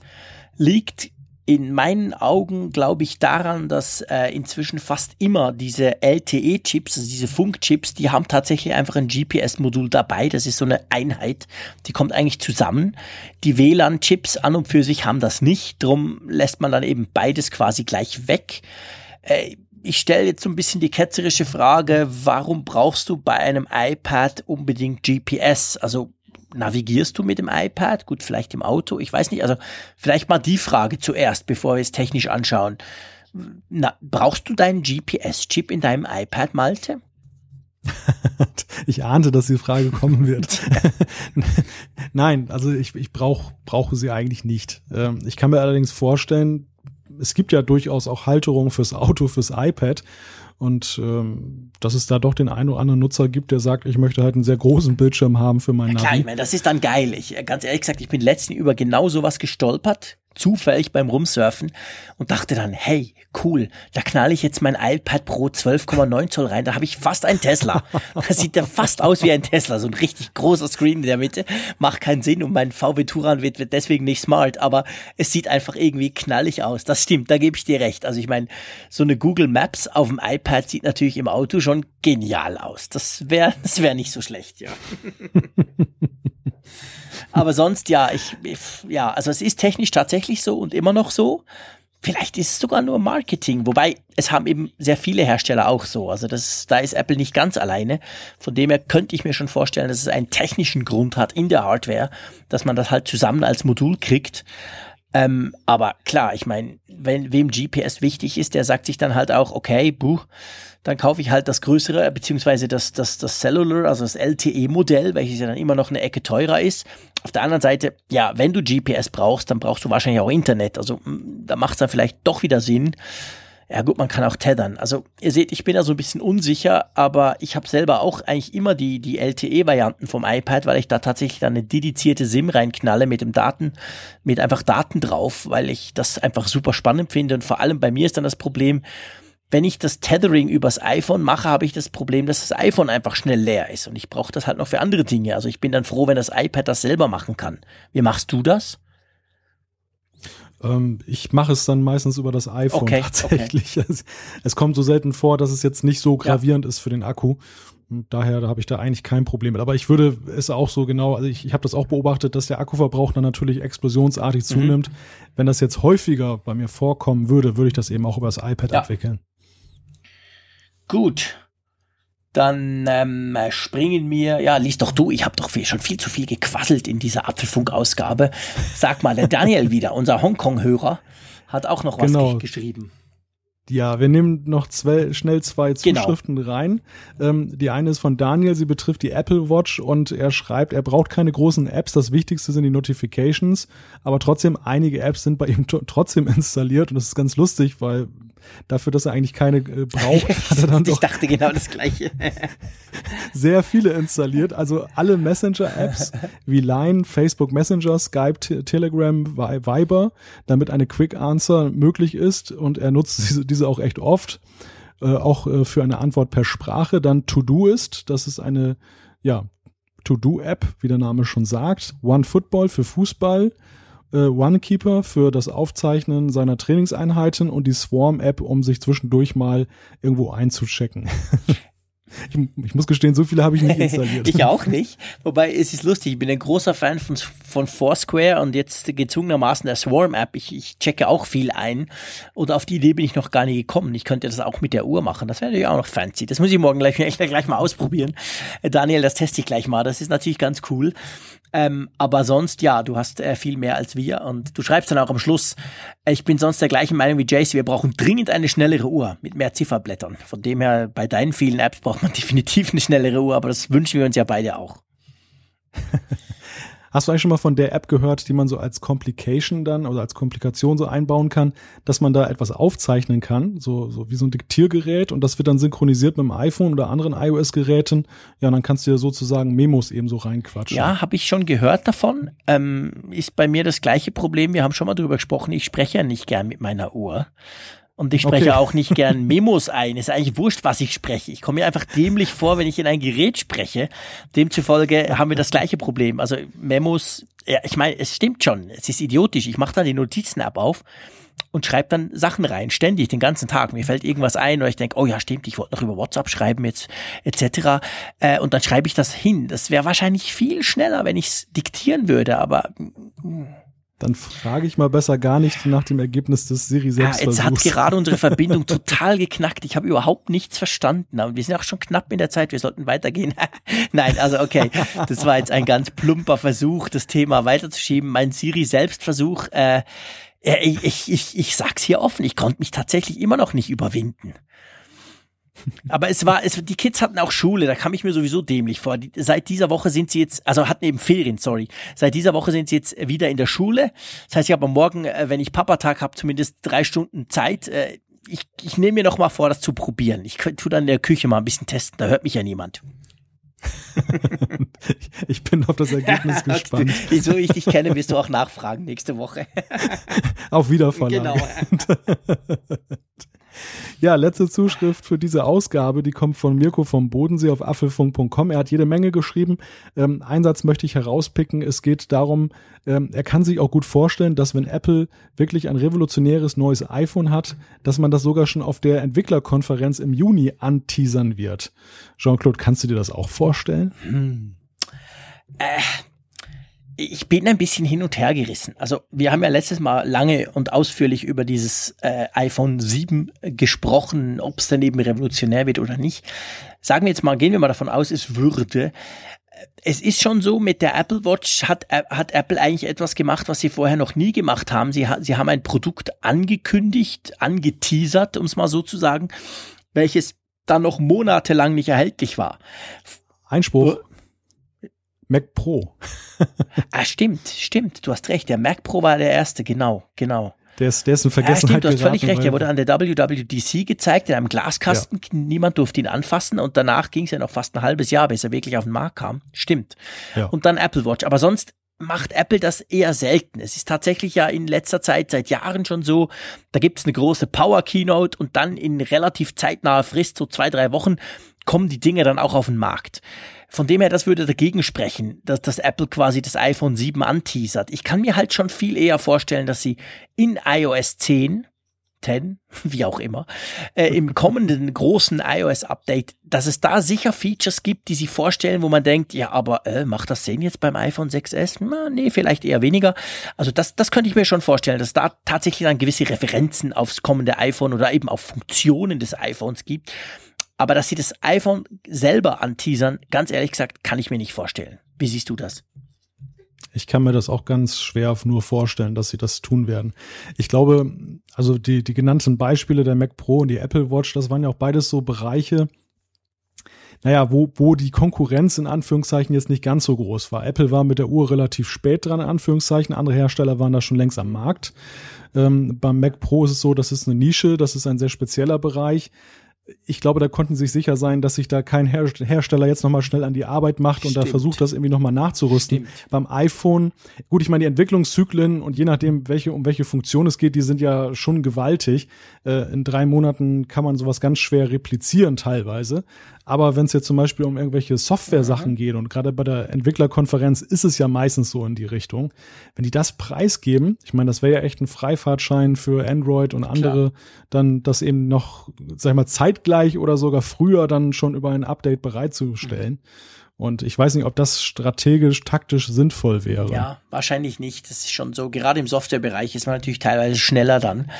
Äh, da hast du recht. Also ich glaube, wir, wir gehen beide nicht davon aus, dass das passiert. Ja. Und, und wenn es wirklich ein Hammer-Feature gibt, das ja nun Tim Cook in Aussicht gestellt hat, dann ist es ja auch so, die Leute stehen dann auch so Schlange. Also es braucht nicht diese Ankündigung im ja. Sommer, dass die Leute ja, jetzt dann drei Monate Nein. mit Sabberfäden dann nee, vor dem Apple. Store, sondern äh, wenn, wenn da wirklich so ein Riesending kommt, dann dann Das dann ist genau der Punkt. Also ich glaube, das ist vielleicht ein ganz, ganz wichtiger, wahrscheinlich sogar der, der entscheidende Punkt. Beim, beim, beim Mac Pro darf man nicht vergessen, da war Apple im Pro-Segment schon schon völlig abgeschrieben. Die Leute haben gesagt, hey, seit drei Jahren keine Updates mehr, das Ding ist tot. Apple macht ja nur noch da so fancy Stuff mit Smartphones und so. Drum, sie waren fast gezwungen zu sagen, hey, wir sind noch da, wir kommen zurück quasi.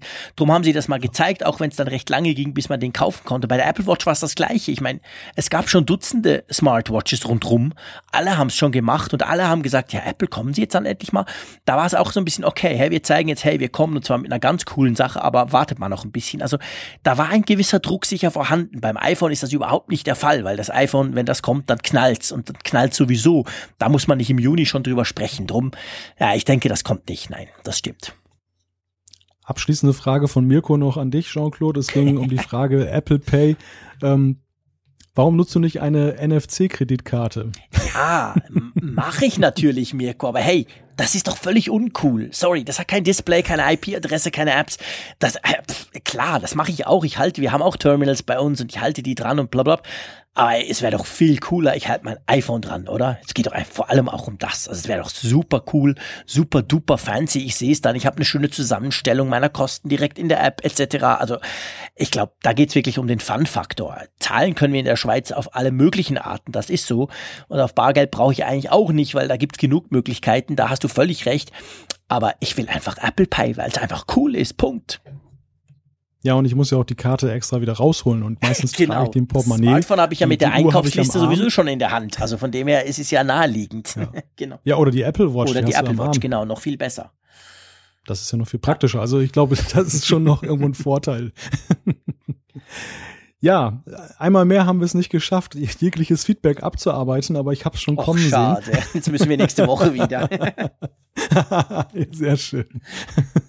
ähm, abschließend noch ähm, ein Hinweis. Wir haben äh, vorhin ja schon darüber gesprochen, über die Homescreens. Wir haben tatsächlich noch weitere zugeschickt bekommen, und zwar von Thomas, Carsten, dem bloggenden Bahner. Übrigens äh, ein YouTube-Kanal, den ich sehr weiterempfehlen kann für alle, die sich für Eisenbahnthemen interessieren. Ähm, das war eine Art Videoblog, wo es dann sehr interessante Beiträge darüber gibt, ähm, was zum Beispiel bei der Bahn dann so alles gemacht cool. wird.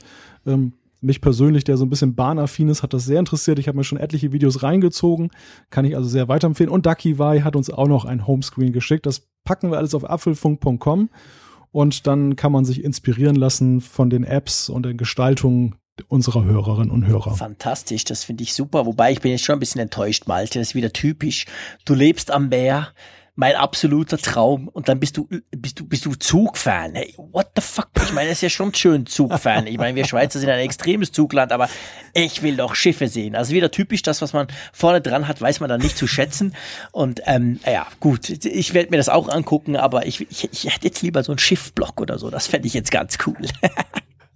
Ja, ich, ich muss ja sagen, ich war ja ganz fasziniert, als ich äh, vor zwei Jahren in der Schweiz war und ein Intercity kam pünktlich. Hey, bei uns gibt's den großen Shitstorm, wenn der Zug fünf Minuten Verspätung hat. Das ist tatsächlich anders. Das muss man sagen. Die Schweizer sind ja äh, in den, was die gefahrenen Bahnkilometer anbelangt, die Nummer zwei auf der Welt. Die Japaner schlagen uns noch, aber sonst sind wir extrem bahnaffin. Das ist tatsächlich so und wir fahren wirklich unglaublich viel Zug und glücklicherweise können wir uns auch wirklich super, super gut auf unsere SBB, so heißt das äh, quasi das Äquivalent zur Deutschen Bahn, können wir uns auch darauf verlassen. Also das ist ganz lustig, das stelle ich immer wieder fest. Ich fahre natürlich in Deutschland nicht oft Zug, aber ich stelle immer wieder fest, wenn Deutsche zu uns kommen oder wenn ich mit Kollegen oder Bekannten oder wir haben auch viele Geschäftspartner aus Deutschland, jedes Mal, die kommen irgendwie nach Zürich, fliegen über Zürich rein, fahren dann mit dem Zug nach Bern und das erste immer, jedes Mal, wenn, was sie sagen, wenn sie aussteigen, hey, der Zug war total pünktlich.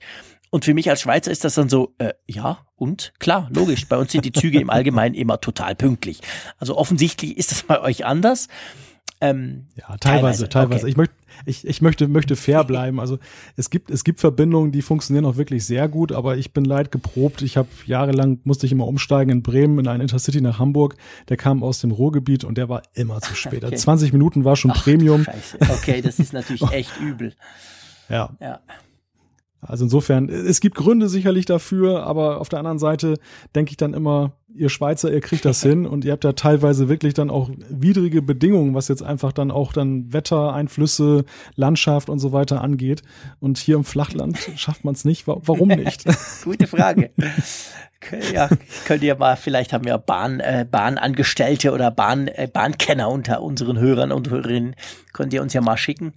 Ja, ich würde sagen, wir machen einen Punkt drunter. Äh, Malte hat schon angekündigt, wir werden uns in einer Woche wieder hören.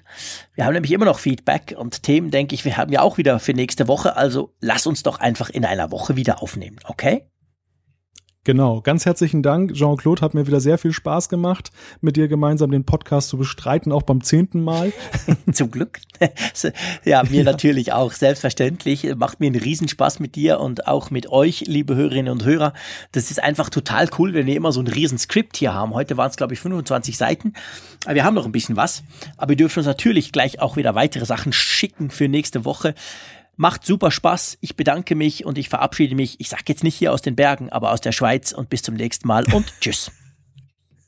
Das war Apfelfunk 10. Bis zum nächsten Mal.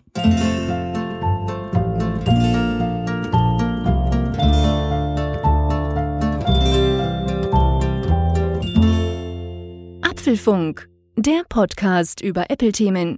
Mehr Infos unter www.apfelfunk.com.